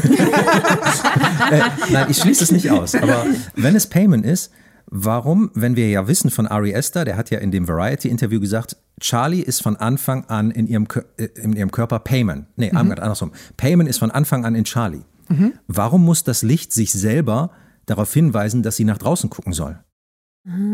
Weil ich glaube, dass Charlie nicht hundertprozentig übernommen ist von Payman. Dass er sie nicht wirklich komplett steuern kann. Dass Charlie immer noch so ein bisschen durchkommt. Wahrscheinlich, weil sie eine Frau ist. Oder aber das Schicksal steuert das alles und Payman ist auch ein Teil von dessen, was gesteuert wird. Natürlich er in seinem, in seinem Möglichen und der Kult steuern auch viele Sachen, aber es, ich will jetzt zumindest mal in den Raum stellen, dass dann vielleicht noch etwas da ist, was noch übergreifender ist als Payman. Da bin ich komplett dagegen. weil das würde heißen, dass das Schicksal In Peter reingeht. ja und böse ist. Du meinst, weil das Gott Licht später reingeht? Ja, genau. Es kann ja aber auch sein, dass das Licht äh, Payman zeigt, wo er hin soll. Ja, okay. Ich stehe da aber auch nicht hinter. Ich sehe es tatsächlich auch so. Ich habe mich nur gefragt, warum ist das an dieser Stelle so, dass Payman sich selber zeigt, dass er rausgucken soll. Aber für mich ist eig- eigentlich auch relativ klar, dass das Licht immer Payman ist. Vielleicht ist da ja auch, das ist nämlich die Szene, wo sie M&M's isst. Ja, Vielleicht genau. ist das ja. Wo sie ihren kleinen Payman bastelt. Genau. Und vielleicht ist das ja quasi ein Zeichen, dass in dem Moment ist Payman nicht in ihr drin und dann hat sie auch keine Reaktion auf die Nüsse. Was für deine Theorie spricht, dass sie keine Nussallergie hat. Ja, genau. Das kann sein. Aber wenn er von Anfang an in ihr drin war, wird er da wahrscheinlich auch drin gewesen sein. Dann, dann docke ich mal eher an deine andere Theorie an, dass sie vielleicht noch ein bisschen auch da ist. Äh, Ich denke, das kriegen wir nicht beantwortet. Das Licht könnte theoretisch aber auch tatsächlich sein, ähm, äh, also Annie guckt ja immer durch dieses, wie nennt man das? Das Dieses, Vergrößerungsglas. dieses Monokel? Glas, Monokel, Monokel, genau. Monokel, ne? ähm, was sie aufhat. Und das wirft ja auch so Lichter, ne? Ja. Und das kann auch sein, dass das symbolisch dafür steht, dass etwas Größeres all das beobachtet mit seinem Monokel. Denn auch bei Annie in dem Monokel ist so dieses blaue Licht irgendwann mal zu sehen, wenn sie es abnimmt. Und ähm, sie hat ja für sich quasi ihre kleine Welt, wo sie ihr Leben verarbeitet mit den ganzen Dioramen. Und ähm, da kontrolliert sie, hat sie die Möglichkeit, etwas zu kontrollieren, aber vielleicht haben sie es alle sonst nicht. So, das nur nochmal, um diese mögliche Theorie abzuschließen.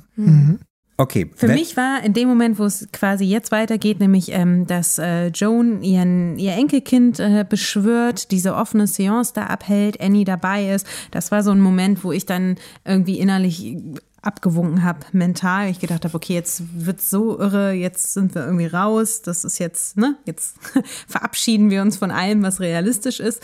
Ähm, Sie beschwört ihren Enkel und äh, gibt Annie Tipps, wie sie das machen kann, wie auch Annie zu Hause quasi ihre Tochter beschwören könnte. Und Annie ähm, guckt sich das irgendwie alles an, unterbricht auch die Seance, weil sie es nicht aushalten kann. Ähm, und hört dann, als sie von der Seance zurück nach Hause fährt, auch das ihrer Tochter, also dieses Schnalzen. Aber glaubst du, dass sie, dass Joan ihren Enkel gerufen hat? Nee, ich glaube, die hat irgendwas anderes Böses beschworen. Na, ich glaube, das ist Payment. Ja. Ach so, ja. ja. Also, Wahrscheinlich, genau das. Der dann irgendwie I love you, Grandma auf ja. diese Tafel schreibt. Oh, das hat mich alles so verärgert.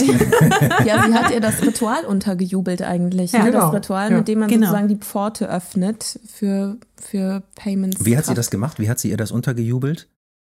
Ähm, so, so, wie es Michael gerade gesagt hat, glaube ich, indem, indem sie ihr das verkauft hat als Kontaktaufnahme zu einem verstorbenen Menschen, den genau. oder Familien. Das ist quasi so der erste Fake, den sie setzt. Ne? Sie ja. inszeniert eine, ein Riesenspektakel, nur um das Ziel ist einfach nur, damit Annie am Ende mit diesem Zettel nach Hause geht. Ja. So, sie macht dieses Spektakel und ähm, geht dann noch hin und gibt ihr eine Kerze und sagt, du musst diese Kerze anzünden. Dann brauchst du etwas von deiner Tochter, was dann quasi das, wie nennt man das, das Portal ist ja, zu Link. ihr. Ja, der Link zu ihr. Der genau. Link, genau.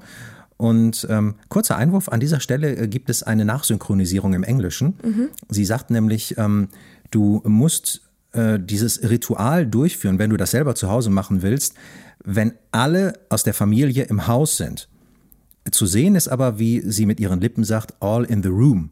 So, und das wurde nachsynchronisiert. Habt ihr eine Idee, warum? Vielleicht, weil ähm, Alan im Dachboden liegt, aber dazugehört zu der Familie. Hm. Und dass wirklich alle dabei sein genau, sollten. Ja. ja, okay.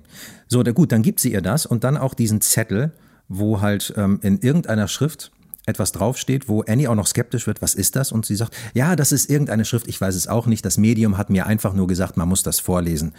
So, das heißt, sie wischt alles weg und inszeniert auch noch, die Kerze ist eigentlich total unwichtig, der Link ist eigentlich total unwichtig, sie muss einfach nur diesen Zettel vorlesen. Mhm. Weißt du was über die Sprache? Du hast ja sehr viel recherchiert, also. Ja, also im. Flo könnte auch Payment beschwören. An dieser Stelle kleiner Einwurf. ja, mittlerweile schon. Nee, also es ist, ich weiß es nicht ganz genau. Im Skript steht halt, dass sie, dass Joan ihr äh, ein Schriftstück gibt mit einer Sanskrit-Schrift, was ähm, ich glaube eine alte indische Indisch, mhm. Schrift ist. Ähm, und ich habe auf Reddit einen Post gesehen, wo jemand gefragt hat, ähm, in dem Buch von Alan, da sieht man ja auch so viele, ja, so viele Zeichen und genau. so. Mhm. Und ähm, da hat jemand auch gefragt, ob das auch Sanskrit ist. Und dann hat jemand geantwortet, nee, das ist äh, Devangari, was wohl irgendwie eine indische Schriftart ist, um mehrere indische Schriften zusammenzuführen, aber dass das nichts bedeutet. Aber da man das, was Joan ihr gibt, ja nie wirklich sieht, äh, weiß ich nicht, ob es letztendlich irgendwas ist. Man sieht ja teilweise nur die Schrift in den verschiedenen Büchern, die Alan ihr vererbt hat. Ne? Da sind, glaube ich, genau. teilweise dann auch andere Schriften drin. Und apropos Schrift, es gibt ja verschiedene Schriftzeichen und Worte an der Wand. Mhm. Ich glaube, die sind jedes Mal in Charlies Zimmer, wenn ich mich richtig erinnere, oder Nee, einmal glaube ich auch im Schlafzimmer. Oder im Schlafzimmer, genau. Und dazu habe ich gelesen, dass es wie so Kapitel sind oder auf jeden Fall Vorboten ähm, ja, verschiedener äh, Etappen oder verschiedener Phasen, die eingeläutet werden auf dieser grausamen Reise, die die Familie durchlebt. Genau, und wisst ihr, was da steht? Da war wieder der Wohnzimmer-Effekt, ich konnte es kaum lesen. genau, also in Charlies äh, Zimmer steht Satany. Mhm. Dann sehen wir später noch, ich glaube, im Schlafzimmer. Nach Ellens Beerdigung, ne? Genau, ja. Dann sehen wir dann noch im Schlafzimmer der Eltern sehen wir Sasas. Nach Charlies Beerdigung. Mhm. Genau. Und dann sehen wir noch, ich weiß nicht in welchem Raum, Lift Toach Pandemonium. Mhm. Und was ich dazu rausgefunden habe, dass Satany ist Teil eines Rituals der Nekromantie, um mit den Toten zu kommunizieren oder die Toten wieder auferstehen zu lassen. Und Sasas, das ist ein Teil eines magischen Gesangs, nenne ich jetzt mal. Da fehlt auch noch was. Eigentlich ist es Sasas, Sasas, Nasatana, Sasas. Das ist irgendwie ein Gesang, um höllische Energien zu erkennen. Und Lift-Toach Pandemonium, also Lift-Toach ist hebräisch und bedeutet öffnen. Und äh, Pandemonium ist der Name eines Reiches, welches sich das Reich aller Dämonen nennt. Also quasi öffne das Reich aller Dämonen, genau der Hölle. Und ähm, ich habe auch noch rausgefunden, es gibt einen Text, der heißt Latin Hymn to Payment. Und da kommt unter anderem auch Sasas und Liftoach Pandemonium vor. Aber da kommen auch die Worte vor, die Annie dann sagt im Badezimmer, als sie die Seance vorbereitet. Mhm. Nämlich Salve, Paimon, Rex, Occidentalum. Und was sagt sie dann noch? Baruch, Hack, Payman. Genau, dieser letzte Teil ist nicht in dieser Hymne drin. Und äh, dieser erste Teil, der bedeutet übersetzt aus dem Lateinischen Heil Paimon, König des Westens. Und dann gibt es ja noch die Stelle, wo Joan Peter ähm, anschreit quasi. Und sie sagt Satany, Dagony, a Paragon. Und ähm, das ist alles Teil, also es ist, da fehlt auch noch ein paar andere Wörter. Da gibt es noch, ich glaube, vier weitere Wörter. Und das, äh, die drei Worte, Wörter sind halt ein Teil dieses Spruchs, um einen Geist nach einer Beschwörung wieder zu verabschieden. Und in dem Film will Joan ja quasi Peters Geist verabschieden und sagen, get out. Mhm. Genau, auch interessant, ne? so das Gegenteil von einem Exorzismus, wie man sie sonst Stimmt, in ja. Filmen sieht, Ja. wo eigentlich äh, das Böse ausgetrieben werden soll. Hier ist es so, dass jemand, dem sein Körper gehört, einfach mal aus seinem eigenen Körper ausgetrieben Mhm. werden soll. Mhm. Ich komme noch mal ganz kurz auf die drei Begriffe zurück. Ähm, der Ari Aster Faktencheck. ähm, also ich hatte auch die Idee, ob das ein Kapitel sein kann vielleicht, weil es auch in solchen Abständen irgendwie ist und da bestimmte Dinge passieren, jeweils nach einer Beerdigung. Der sagt einfach, uh, those are isolated pieces of an invocation spell that is suggested to be written all over the house. We only see three of these in the film, but there are many more. Und im Skript gibt es nur eins, Satany. Ach so, guck mal. Genau. Okay. Die anderen, also Sasas und Liftouch Pandemonium werden nicht erwähnt. Dann ähm, ist es so, dass tatsächlich, nachdem Annie ja im Badezimmer in ihrem Ensuite-Bad äh, anfängt mit der Beschwörung, ähm, dass sie dann äh, versucht, die beiden Jungsmänner zu überreden, mit ihr runterzugehen. Sie weckt Peter auf und da ist ähm, irgendwie die Kamera, die, die dreht sich auf einmal, die Ja. kippt so um 90 Grad. Was, Genau, in was so einem bedeutet Dutch Angle. das? Warum? Einfach so? Ist das nur ein Effekt oder heißt das was? Ich denke mal, um, also der Dutch Angle wird generell genutzt, um halt Unbehagen beim Zuschauer zu äh, entstehen zu lassen. ah, okay.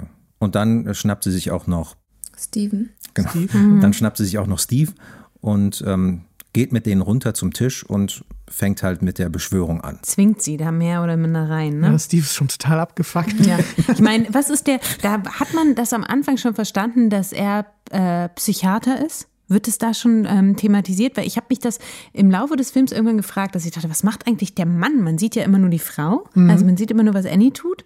Und ähm, mit seinem Job, finde ich, wird halt seine Aversion gegen dieses ganze Spirituelle ja auch nochmal viel offenbarer, Mhm. weil als, ähm, oder zumindest Psychologie studierter Mann Mhm. oder eben Psychiater, da bin ich mir nicht ganz sicher, was genau er jetzt ist, Ja. ähm, ist das natürlich für ihn totaler Bogus, ne? Und auch wahrscheinlich ein, ein Symptom ihrer Krankheit in seinen Augen. Also er glaubt zunehmend, seine Frau ist krank. Durchgeknallt. Ja. Auch Ja. nachdem er ja dieses Übernatürliche miterlebt. Also wie da der Schrank auf einmal aufknallt, das Glas geht kaputt, die Kerze geht von alleine an, die Ja. entflammt wie ein Bunsenbrenner Ja. Mhm. und alles Mögliche. Am Anfang sagt er erstmal, es ist so kalt hier drin, er darf aber das Fenster nicht zumachen, weil Ja. alles muss so bleiben, wie es ist, es darf nichts verändert werden. Und dann kommt meine persönliche Lieblingsszene aus dem Film, das muss ich jetzt einfach mal sagen. Okay. Ähm, ich finde das so geil, wie ähm, Annie dann sagt, Fuck, I'm a medium, okay? Völlig überzeugt. Das ich so schön. Ein bisschen was Humoristisches hat der Film dann auch an Da manchen fand Stellen. ich den Bunsenbrenner gut. Also das, da musste ich kurz lachen, habe ich einmal kurz aufgelacht. Aber wie gesagt, da war ich schon so auf dem Hasszug. Ähm. Ja. Ja, und sie sagt halt, ich habe vorher schon Erscheinungen gesehen, aber ich habe es nicht wahrgenommen. Also sie denkt jetzt halt, dass sie ein Medium ist und interpretiert diese Erscheinungen völlig falsch. Ja, genau. Ja, sie sieht die Zeichen, aber kann sie immer noch nicht richtig sehen. Ja, dann wie besessen überredet sie halt Peter und Steve mitzumachen. Die Uhr hört auf zu ticken, irgendwas knirscht und ähm, dann sagt ja Peter etwas, was schon interessant ist. Er merkt irgendwie, dass irgendwas mit der Luft ist. Mhm. So, und das spürt Steve ja überhaupt nicht. Stimmt, ja. Das heißt, anscheinend ähm, ist dann Payman da, der sich schon für ihn irgendwie interessiert, oder? Was sagt er nochmal? Die Luft ist dick oder die Luft ist. Also im Englischen sagt er the flexing of the air. Die biegt sich, die Luft, Ja, genau. genau. Spürst du nicht, wie die Luft sich biegt? Ja. Und vorher hat man ja auch bei Joan äh, gesehen, wie die Haare von Annie so hochgewischt werden. Wo sie so sich erschreckt hat. Auch Genau. das wieder so geil gespielt, finde ich. Ja. Mhm.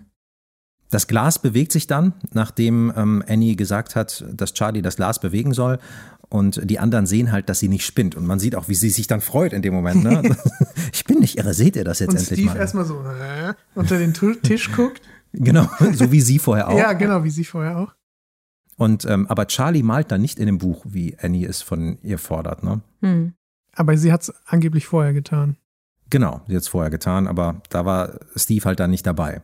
Aber geht sie dann nicht in Annie hinein? Also Annie spricht doch dann mit Charlies Stimme. Genau. Ja. Ja. Sagt sie nicht auch irgendwie Mami oder irgendwas? Also genau, es wirkt so, als ist Sta Charlies Geist auf einmal da und weiß überhaupt nicht, wie ihm geschieht. Also vielleicht sogar zum ersten Mal. Man weiß es nicht, wenn Charlie vorher immer so durch Payman überdeckt war, Ja.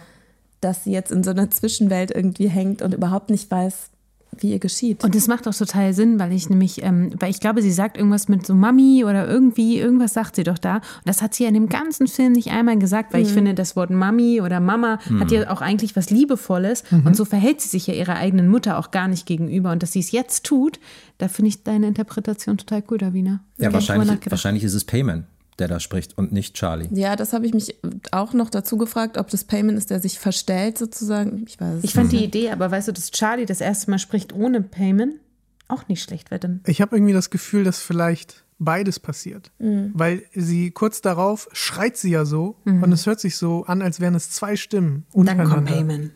Das ist irgendwie, es fühlt sich an, als wäre Payman da, aber auch Charlie da und sie beide so ein bisschen rumringen, wer jetzt sprechen darf. Sie schluckt doch was dann. Ist es nicht ein Schrei, wo sie dann, wo man das Gefühl hat, sie inhaliert Payment? das, ist, das ist vorher, oder?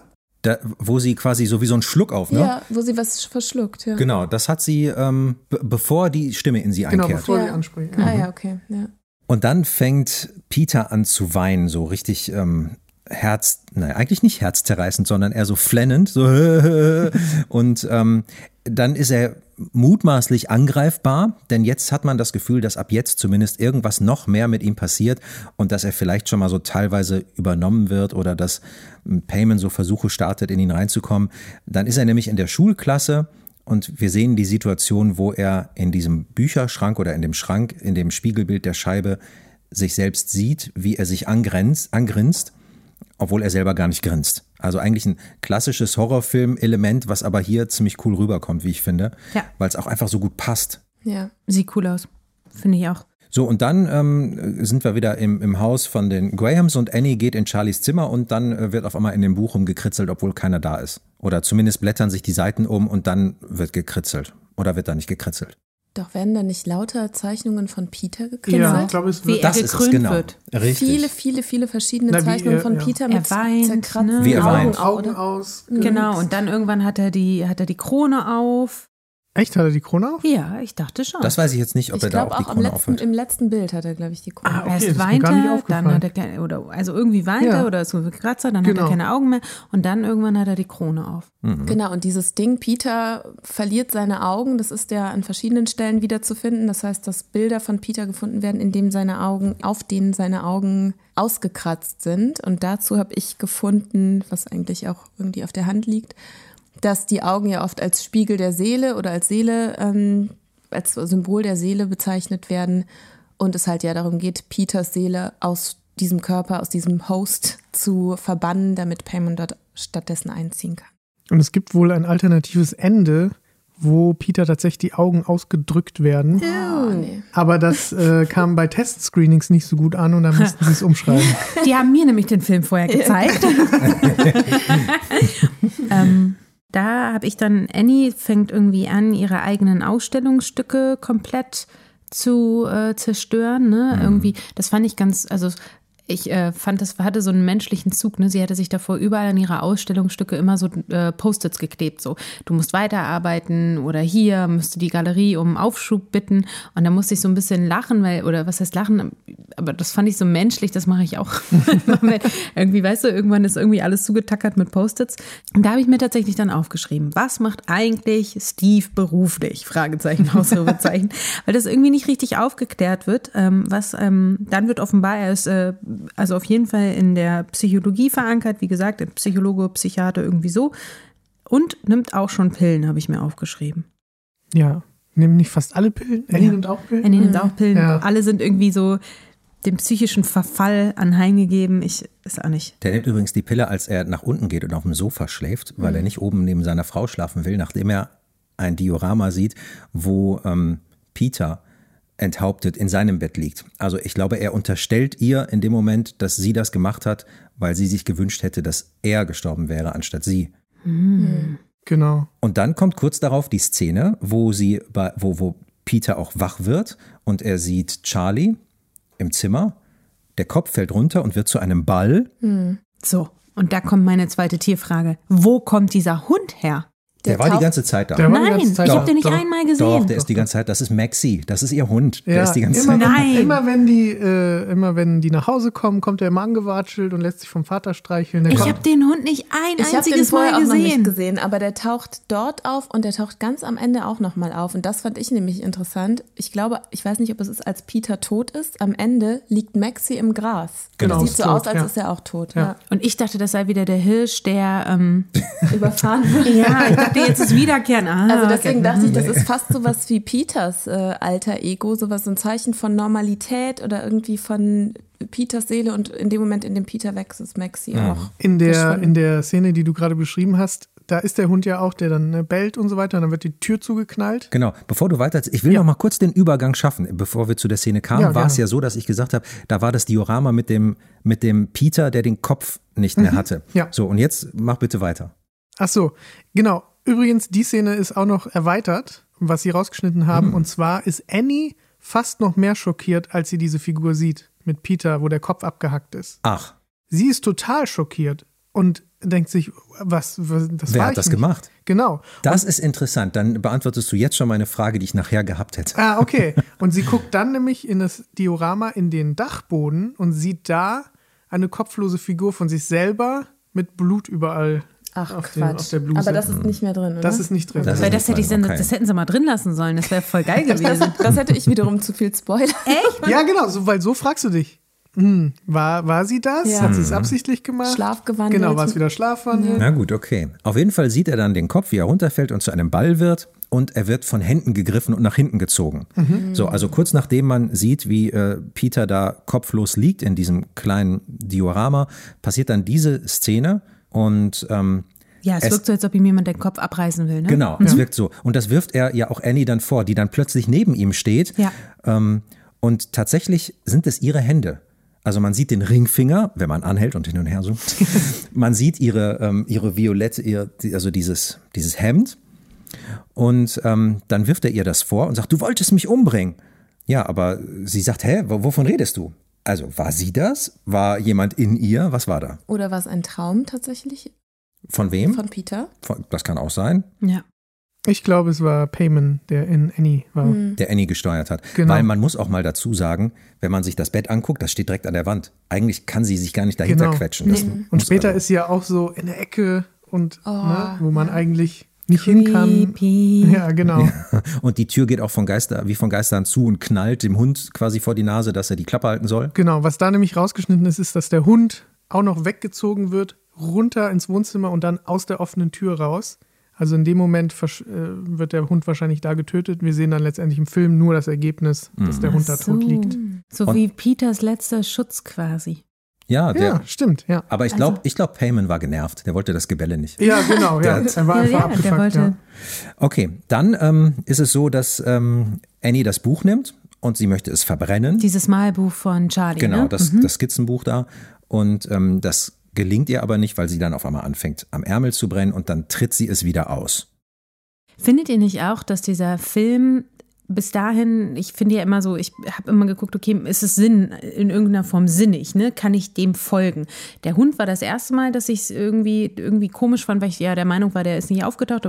Da habt ihr mich ja korrigiert. Aber ich finde, jetzt fängt so eine, fängt so eine Zeit an, wo nicht mehr alles Sinn macht. Also wo man sich eigentlich nur noch mit Überirdischem erklären kann. Und da finde ich, hat der Film ändert sein Tempo, ändert die Art, wie er erzählt. Ab der Beschwörung, ne? Ja. wo halt die Flamme der Kerze aus und Genau. angeht und sowas. Also, da. ne, aber auch da Richtig. tauchen irgendwie Leute an Orten auf, wo sie eigentlich nicht auftauchen könnten. Ne? Es wird dann irgendwie so ein bisschen. Die Gesetzmäßigkeiten sind Ja. so außer Kraft gesetzt. Ja. Ne? Das finde ich auch. Ich fand es aber trotzdem, obwohl die Gesetzmäßigkeiten außer Kraft gesetzt sind, auch ein bisschen befremdlich, weil mir manchmal nicht klar ist, welchen, also was, welchen Gesetzen wird denn gerade gefolgt? Ja. Also zum Beispiel genau die Stelle, die du gerade erwähnt hast. Annie versucht das Buch zu verbrennen und fängt, fängt sozusagen parallel zum Buch oder in gleichem Maße Feuer. Das heißt, das Buch brennt an einer Seite, Annies Arm brennt. Sie macht das Buch, sie löscht das Buch, der Arm erlischt. Und da hatte ich so einen Logik, so einen kleinen Logik-Clash irgendwie, weil ich dachte, okay, was ist das denn jetzt? Ist jetzt Payment kurz im Buch und in Annie und deswegen reagieren die simultan? Oder also warum reagiert das so eins zu eins? Mhm. Was, was, was ist die Verbindung davon, wenn eigentlich das Buch vorher nicht mit Annie connected war? So? Mhm. Sie nimmt es ja wahrscheinlich, weil es der Link sein soll, ne? Genau. Zu Charlie. Ja. Und ähm, ja, das Ding ist halt, dass im Endeffekt ist es aber auch, also es braucht ja gar keinen Link, weil sie Genau. nur diesen Text vorlesen sollte. Das ist halt die Frage, genau, dass ich erst dachte, was teilen die in dem Moment, dass die gleich, am- gleich reagieren und dieses, es braucht keinen Link, das ist nämlich für mich so, dass ich dachte, hä, die ganze Zeit braucht es irgendwas und dann, ja, jetzt es kann sich alles so bewegen, wie es will. Das fand ich so ein bisschen irritierend irgendwie. Ich finde halt, man merkt, dass Payman an Macht gewinnt und er wird ja auch als King of Mischief bezeichnet. Also er spielt richtig mit denen und lacht quasi in deren Gesichter. Das sieht man ja dann auch quasi, oder das habe ich so interpretiert, als dass äh, diese Logik mit dem Buch dann, mit dem Feuer geswitcht wird. Und, und einfach, ich habe mir einfach vorgestellt, wie Payman einfach in der Ecke sitzt und lacht. Ja, so ein Dionysos irgendwie. Also es ist auch so ein bisschen dieses Pandemonium. Dieser Spruch heißt ja auch so eine dämonische Welt eröffnen. Das heißt aber auch das Chaos herstellen. Und eigentlich ist ja in Ja. dem Moment versinkt alles im Chaos. Das stimmt, ja. ne? Okay, das ist natürlich cool. Wenn du das jetzt sagst, das ist eigentlich ja schon fast die Antwort auf meine Frage, die ich dir mal per WhatsApp gestellt habe, irgendwann vor, einiger, vor einigen Tagen oder wann auch immer, wo ich dich gefragt habe, hast du diesen Clown gesehen in dem Fenster? es, gab, es gibt nämlich in dem Schlafzimmer von ähm, Steve und Annie, gibt es ja diese beiden Luken.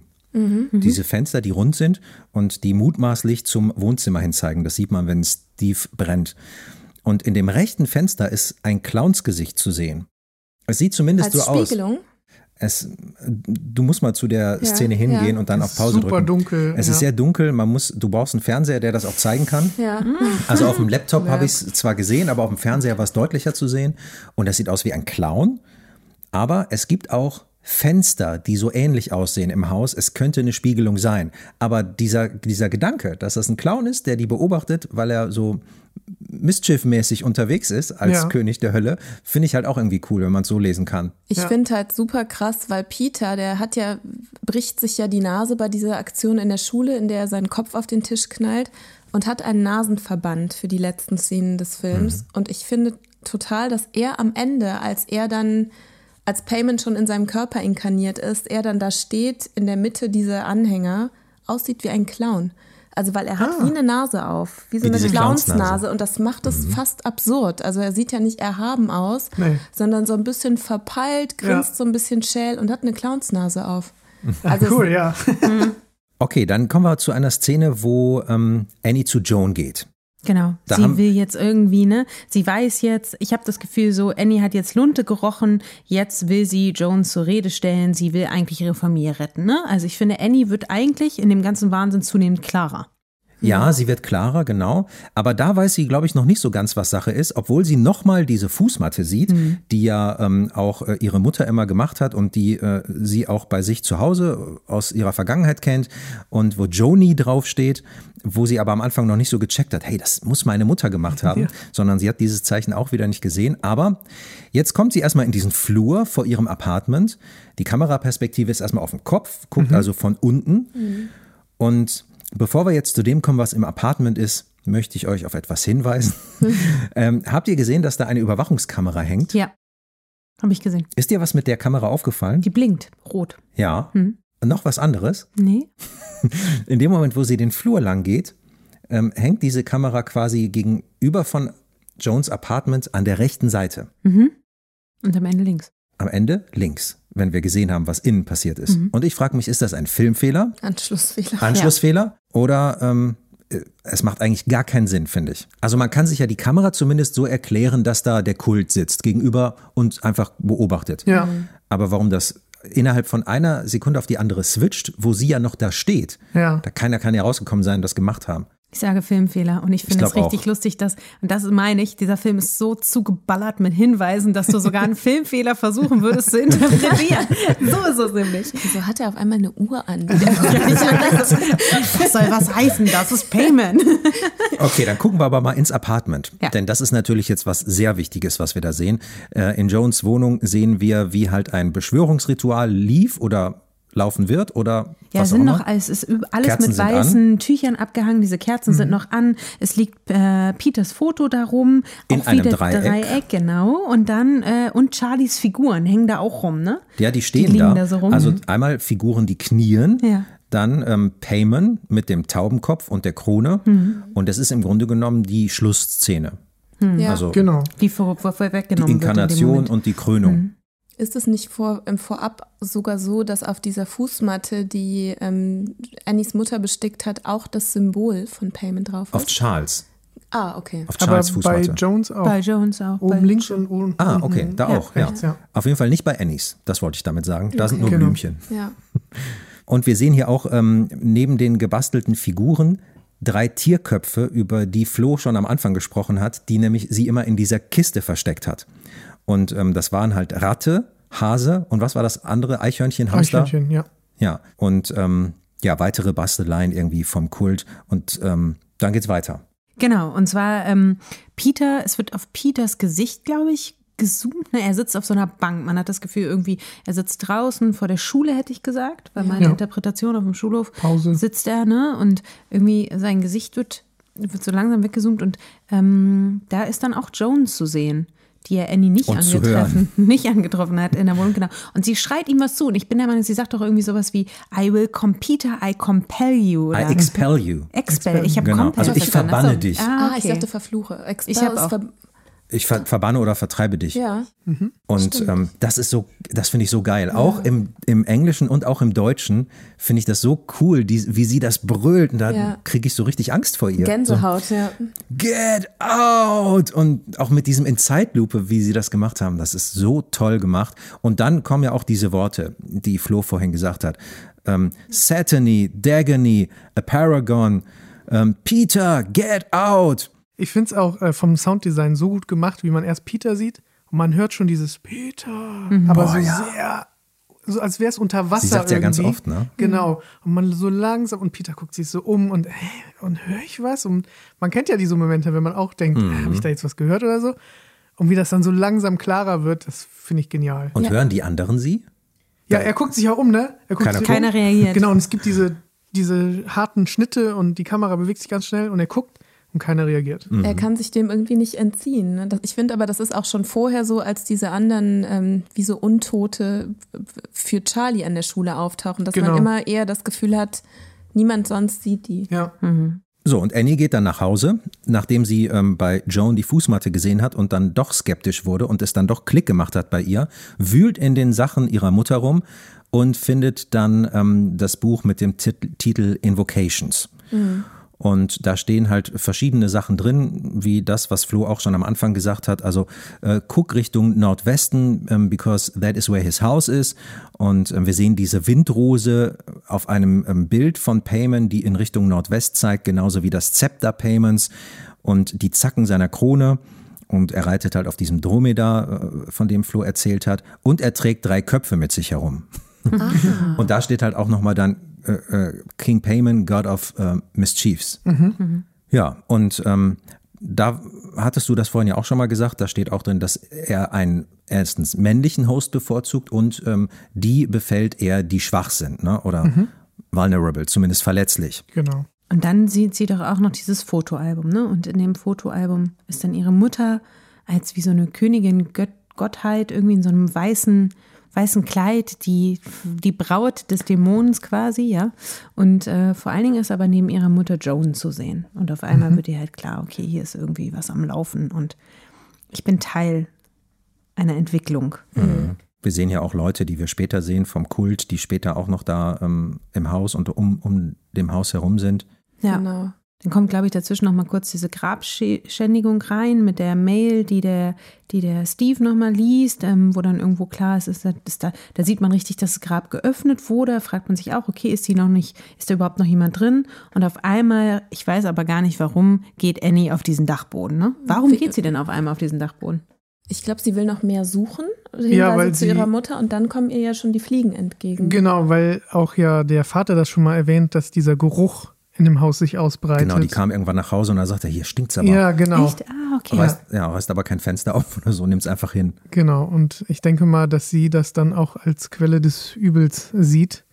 Und ähm, Sie geht, sie macht diese Luke auf, das finde ich auch so unangenehm, ne? Sie macht diese Luke auf, sie zieht die Treppe runter, auf einmal kommen diese ganzen Fliegen raus, du hörst es auch so summen.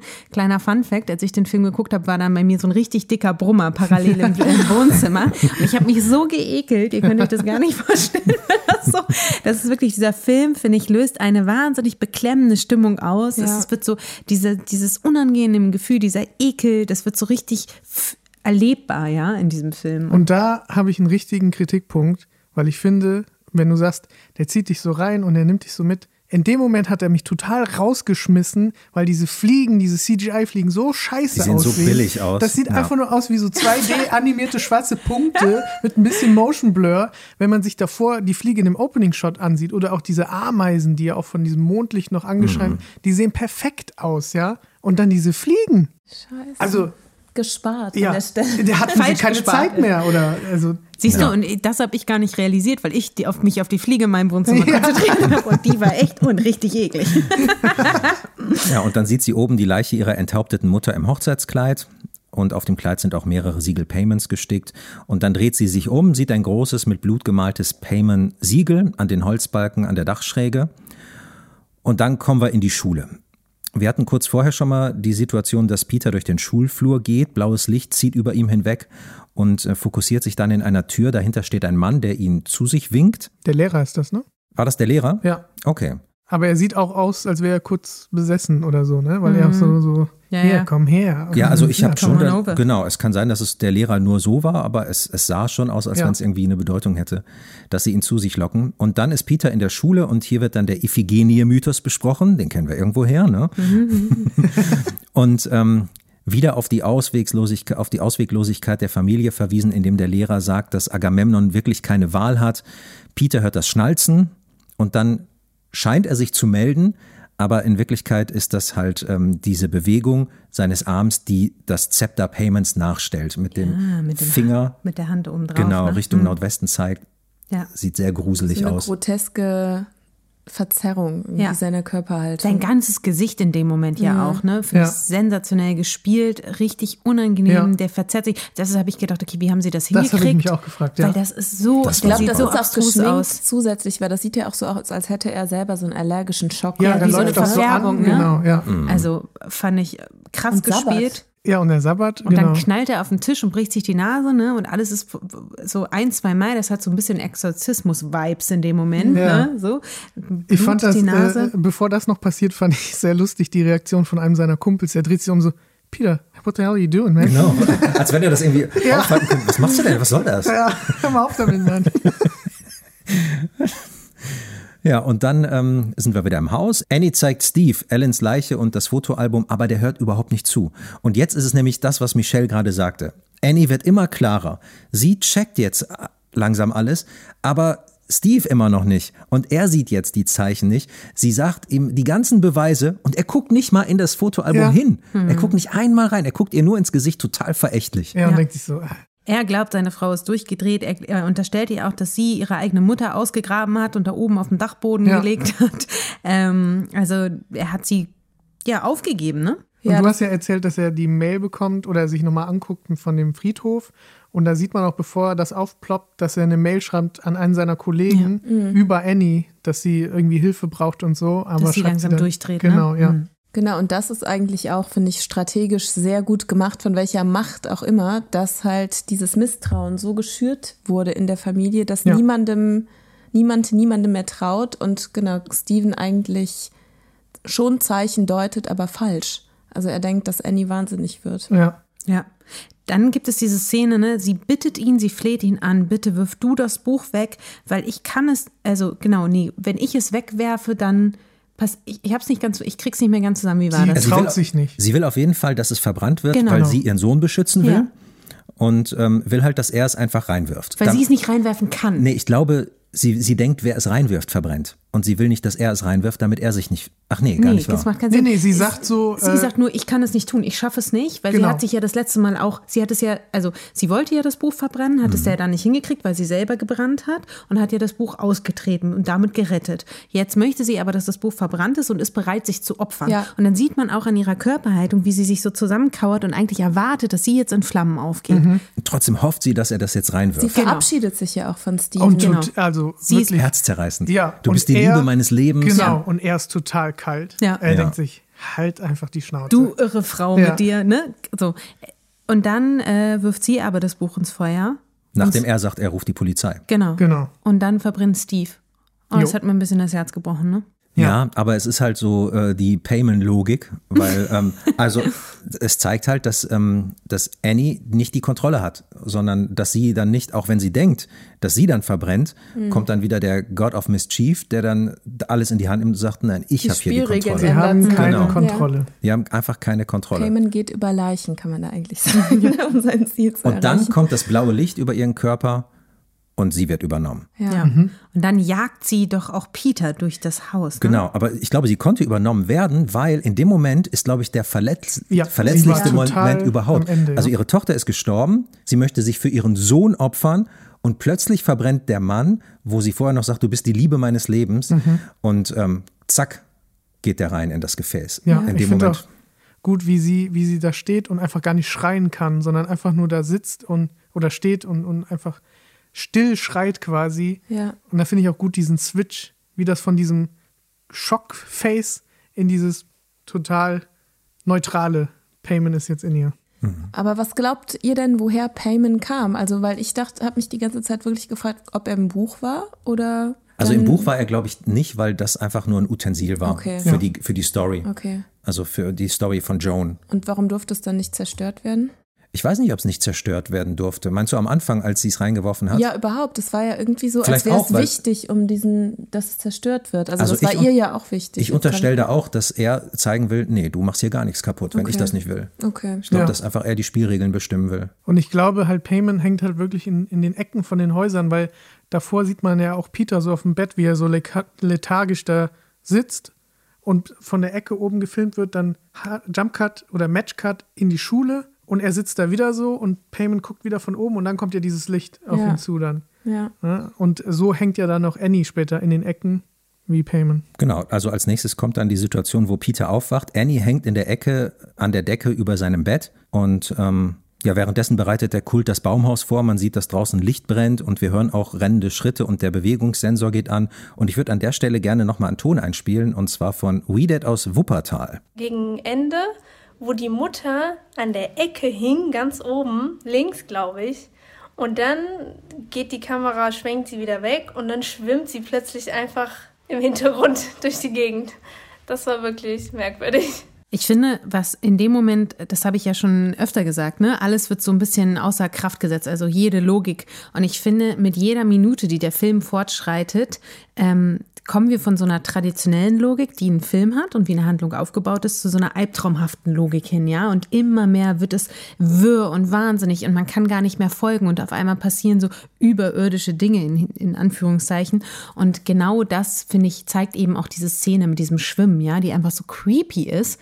Also da ist es mir eiskalt den Rücken runtergelaufen. Ja, und was ich, und es ist auch wieder so wie in der Szene vorher, in der auf einmal Charlie in der Ecke steht, dass auch Ari Aster, finde ich, sich erlaubt, auch die normalen Gesetzmäßigkeiten außer Kraft zu setzen, weil es ist, sind ja jetzt wirklich so die heftigsten, gruseligsten Szenen und die sind aber nicht mit Musik untermalt, die das pusht oder so, sondern der Moment, in dem die Mutter in der Ecke auftaucht, ist ja wirklich still. Ja. Und ähm, das nimmt ihm gar keine Kraft, im Gegenteil, finde ich. Es erlaubt sich aber der Film, das für sich stehen zu lassen und das finde ich irgendwie gut. Und dann geht Peter runter. Wir hören dann, während er äh, quasi läuft, dass das Klavier umkippt, sehen dann, wenn er unten ist, dass da auch die Seiten schon so rausgesprungen sind. Und dann sieht er die verkohlte Leiche von seinem Vater. die enthauptete. Genau. verkohlte Leiche. Die auch eine Hand, glaube ich, hochstreckt, äh, wohl in einem anderen Winkel, aber. Ja, genau, damit er den, den Ring sieht. Ja. Damit er checkt, dass das sein, Sein Vater, Vater. Ah ist. ja, okay, ja. Und dann kommt dann die Mutter, die ihn jagt, auf Oh. einmal aus der Ecke geschossen. Ja, kommt genau. erstmal die Grinsekatze. Also, erstmal Oh. kommt die Grinsekatze. Na, Oh, erstmal hängt die ja. Mutter in, an, an der Decke wieder, in der Ecke. Genau. Dann auf der anderen Seite sieht man die Grinsekatze im Türrahmen. Und dann in der anderen Ecke in der Zwischenzeit ging äh, Annie bzw. Payman dahin. Und dann hört man auch das, was Flo am Anfang nochmal gesagt hat. Nämlich, dass er so ein brüllendes Geräusch macht, Payman. Mhm. Das hört sich an, wie wenn ein Löwe brüllen würde, als er dann auf Peter zurennt. Mhm. Das finde ich auch super gut geschnitten und gemacht, weil Peter ja die ganze Zeit so guckt und dann sieht man dieses Kultmitglied, die Grinsekatze und die Musik steigt die ganze Zeit hoch. Es wird immer schriller, es wird immer lauter, immer schriller. Und dann auf einmal Musik weg, man hört irgendein Geräusch, er guckt hoch, Stille, man sieht diesen White Shot und dann eigentlich noch eine Sekunde länger, als man es erwartet hatte. Es passiert erstmal nichts und dann kommt Annie aus der Ecke und diese Szene kriegt mich jedes Mal, weil ich Mhm. einfach so gut finde, weil die auch nicht, es ist ein bisschen Jumpscary, weil sie dann Bisschen schreit, schon, ja. Aber es ist halt nicht so ein klassischer Jumpscare, sondern du hast die ganze Zeit diesen White Shot und auf einmal geht's los. Vor allem, je nachdem, mit welchem Fernseher du guckst, siehst du sie ja auch schon eine Weile, bevor sie losrennt. Mhm. Das heißt, du, du hast nicht so diesen Schocker-Moment. Aber ich hatte ihn beim ersten Mal gucken schon. Ja. ich, Ja. Das war tatsächlich, wo du mir gesagt hast, der Film hat keine Jumpscares, habe ich in dem Moment gedacht, Flo, da ist irgendjemand. Ja, und sie bewegt sich auch so insektenhaft, Ja, wie so eine Kakerlake oder so da durchs Haus. Also es ist ja ihre ganze. Fliege. Oder ja. Und dann oben stolpern sie beide, Genau. komischerweise. Habe ich nicht gecheckt, warum. Geht das aus dem Skript hervor? Ich glaube, nee, auch nicht, da steht halt, dass sie beide stolpern, aber ich glaube halt, dass Peter wirklich stolpert. Aber sie stolpert, glaube ich, zuerst. Nee, nee, Peter Nee? zuerst Peter st- und okay. sie so quasi hinterher. Und ich glaube, es liegt halt daran, weil Payman als Annie will ihn ja da noch gar nicht. Sie will ihn ja auf den Dachboden locken. Ja, die Treppe ist auch schon runtergefahren. Genau, die ist Genau. auf einmal runter, ja. Ihm bleibt gar auch nichts anderes übrig, jetzt da hoch zu hetzen. Genau. Und er geht rein, macht die Luke zu und Annie hämmert mit ihrem Kopf gegen die Luke Ja. und hat schon die Stahlseite in der linken Hand. Ah, das Ah, habe ich nicht ja. gesehen. Genau. Vom nicht Klavier. gesehen. Die vom also. Klavier, Genau. ne? Genau. Also diese Szene, in der sie da mit dem Kopf gegen hämmert, das ist ja wirklich so eine exorzistenmäßige Ja. Szene, die ich jedes Mal, das finde ich so ein furchtbares Bild. Also neben der stillen, still anbietenden Oma ist das für mich wirklich auch, weiß ich auch nicht, auch so eine Findest du nicht mich das, immer was danach kommt mit diesem Nee, das finde ich nicht so schlimm wie dieser pure Ja, das- Wahnsinn, mit dem sie so, weil das so ein unnatürliches, unmenschliches Tempo ist. Das finde ich viel, viel Das ist schlimmer. auch so unfassbar laut alles. ist laut. Und er fleht seine so- Mutter die ganze Ja. Zeit an, Mom, please stop, please stop. Oh Gott. Und die ist Horror. komplett besessen einfach in dem Moment. Also das fand ich wirklich, ein, boah, also Mhm. für mich eine widerliche Szene. Auf jeden Fall ist sie aber auf einmal wieder da. Sie ist auf einmal auf dem Dachboden. Annie ist auf einmal wieder aufgetaucht. Und dann äh, köpft sie sich selber mit dieser Klavierseite. Genau, Ja. aber vorher entdeckt Peter, glaube ich, auf dem Dachboden die Silhouette seiner Großmutter, Fragezeichen, stimmt. oder Platz für sich. Man weiß es nicht, aber es ist halt eine Silhouette. Und in der Nee, die Mitte war liegt sein kopflos. Deshalb war das schon von der Mutter, Ah glaube ja, ich. genau. Und, Äh, von der, der Großmutter. und in der Mitte liegt sein Bild, wieder Ja. mit ausgekratzten Augen. Und wir sehen vorher nochmal im Hintergrund, nachdem er die Luke geschlossen hat, Äh, ja. die drei, Die sehen wir schon, die ja. drei Nackedeis, die sieht man schon mal. Und ähm, ja, genau, dann Die kommt halt. Kultanhänger, die auch wie so Untote da immer durchs Ja. Bild schlawenzeln. Übrigens, die waren alle angedacht im Skript, dass die alle rote Roben tragen. Also ich bin froh, dass sie das nicht gemacht haben, Ja. sondern Das das, Nackte gewesen, ja. ist einfach irgendwie. Das- Aber die haben genau. sowas Marmorhaftiges, ne? Ja, so und die so Blaustich. weiß, ja, genau. ja, ja. Genau. Ja, und dann kommt das, was Michelle gesagt hat. Er guckt dann nach oben, nachdem er die Geräusche hört und ähm, sieht unterm Dach dann Annie bzw. Payman sich den Kopf absägen und sie verzieht kein, keine Miene, nicht, zuckt mit gar nichts. Also es macht ihr gar Es ist einfach nur ein, ein Schritt, ein notwendiger Schritt, der gemacht werden muss. Hört man es nicht erst? Ich bin mir nicht Ja, ja, sicher. sagte ich ja. genau. Genau. also er hört und dann guckt er hoch. So Und dann springen wir auch nochmal etwas näher ran an, an ihr Gesicht und wie sie so den Peter anstarrt und einfach weitermacht. Das finde ich. ah. Ja, genau. Horror. Und es wird immer schneller. Naja, dann sieht er auf jeden Fall die drei Nackedeis, springt aus dem Fenster und nachdem er unten im Garten gelandet ist und regungslos da liegt, dann geht das Sägen halt noch weiter. Genau. Und man hört dann den Plumps von dem Kopf im Hintergrund. Und wie er wegrollt. Da habe ich kurz gedacht, ob er jetzt schon tot ist und ob er jetzt, und das sah nämlich so ästhetisch aus, er saß nämlich so, er war ausgebreitet wie so ein X zwischen diesen ganzen Blumen. Da habe ich noch gedacht, okay, hat er, hat er es jetzt geschafft, er hat sich umgebracht und jetzt liegt er im Grab, da sind schon Blumen, das war so meine, meine Assoziation. Leider nein. Leider nicht. Leider nicht. Dann fliegt der Schatten der kopflosen Leiche Annies über Peter hinweg. Payments Licht geht äh, in ihn hinein und der Körper wird lebendig. Er blickt zur Seite, sieht halt ähm, Annies kopflose Leiche ins Baumhaus schweben. Dann steht er auf, sieht den, wie du gerade sagtest, Davina, den toten Hund und noch ein paar andere Leute des Kults, wie sie in den, zwischen den Bäumen und Büschen stehen. Und dann kommt ein Stück Musik. Hatte, was hattet ihr für ein Gefühl, als dieses Stück Musik anfing? Könnt ihr euch daran erinnern? Ist das das gleiche wie im Abspann? Nee. Das ist dieses äh, Zeremoniale, ne? dieses Freudige. Stück Es ist was Musik. sehr Freudiges, Ja. genau. Und für mich, ich habe zuerst, fand ich es ein bisschen unpassend. Mhm. Erst später, wenn man es weiß, natürlich macht das Sinn. Und das ist ähm, äh, Zadok the Priest von Georg Friedrich Händel. Und der hat das für die Krönung von König Edward II. geschrieben. Ach, hm. es ist eine Krönung, ja. Und stimmt. es kommt jetzt die Krönung. Das passende Stück also hier für die Krönung Payments. Der Film ist quasi sehr langsam, die ganze Zeit. Die Kamera ist langsam, alles, was passiert, ist langsam. Und dann hinten raus ist es aber auf einmal sehr komprimiert und geballt. Und da, da habe ich halt, also ich habe das Gefühl, man kriegt wie so eine Keule übergezogen. Auf einmal ist es so zack, zack, zack, zack, zack, zack, alles passiert, es steigert sich. Ne? Und ähm, ja, das Chaos ist on. Ja. Ich finde eine wichtige Sache noch, das Baumhaus erstrahlt schon während der ganzen letzten Sequenz in anderem Licht. Also das war ja zwischendurch manchmal rötlich, Mhm. anders beleuchtet und jetzt ist es halt ganz warm, ganz gelb. Also es sieht fast sicher aus. Und, So ein ähm, bisschen orange. Ja, Ja. genau, so orange, Mhm. gelblich, aber geborgen. Warm, geborgen, feierlich und die Mhm. und sämtliche Anhänger sind ja auch dann ganz friedlich auf einmal. Also es hat ja was Zeremoniales, aber auch was, was Heimeliges. Die sind happy, würde ich ja, sagen. genau. Genau. genau. Ja, genau. Ja, die feiern ja das auch. Also das ist ja eine Krönung, Inkarnation. Als er hochkommt, sieht er die Anhänger, die schon vor ihm knien. Und ähm, da sind auch so ein paar weiße Gewänder, aber die Leute sind halt überwiegend nackt, außer Joan, die man da sieht. Es läuten helle Glocken und Payman sieht dann seine Statue vor sich und ähm, mit seinem Siegel auf dem Bauch, dem Zepter und der zeigenden Hand und der Krone. Und die ist auf Charlies, Kopf. Ja. Da ist sie wieder. Da bewegt sich übrigens was bei Charlie im Auge. Habt ihr das gesehen? Ich dachte, das ist eine Fliege. Es ist, also es sieht so weiß aus, deshalb habe ich irgendwie gedacht, das sind Maden oder so, aber ich konnte es nicht erkennen. Ist es nicht auch bei Alan? Wolltest du da Körper? nicht ranzoomen? Habe ich. Ich habe rangezoomt und konnte es nicht erkennen. Bei Alans Körper sieht man auch, auch so Maden, die sich schon so. Ja, genau, an der Schulter Ja, oder so. Genau, ne? ja. Ja, richtig. Naja, und dann sehen wir auch den Vogel, den Flo vorhin schon erwähnt hatte. Und dann die Haltung der rechten Hand von Payman. Ja. Also, ähm, ist euch das aufgefallen? Ich habe es mir aufgeschrieben. Hand, die hoch geht, Stock. Hand, die hoch geht, Stock, ja, ja, aber ähm, er hat, also Payman, die, die ähm, Statue, hat die Haltung, die so zwei Finger, also den kleinen und den Ringfinger ähm, zur Faust macht und die anderen drei ausstreckt. Und ähm, das ist halt das Zeichen, was normalerweise Jesus, auf Jesus. Abbildungen hat. Ja, das die wusste ich nicht. Dreifaltigkeit. Ah, okay. Genau, Dreifaltigkeit und wenn er jemanden segnet. Hatte das nicht aber auch im Klassenzimmer schon? Ist das nicht die gleiche Handhaltung? Nee, die im Klassenzimmer hat er die Haltung von dem Zepter gemacht.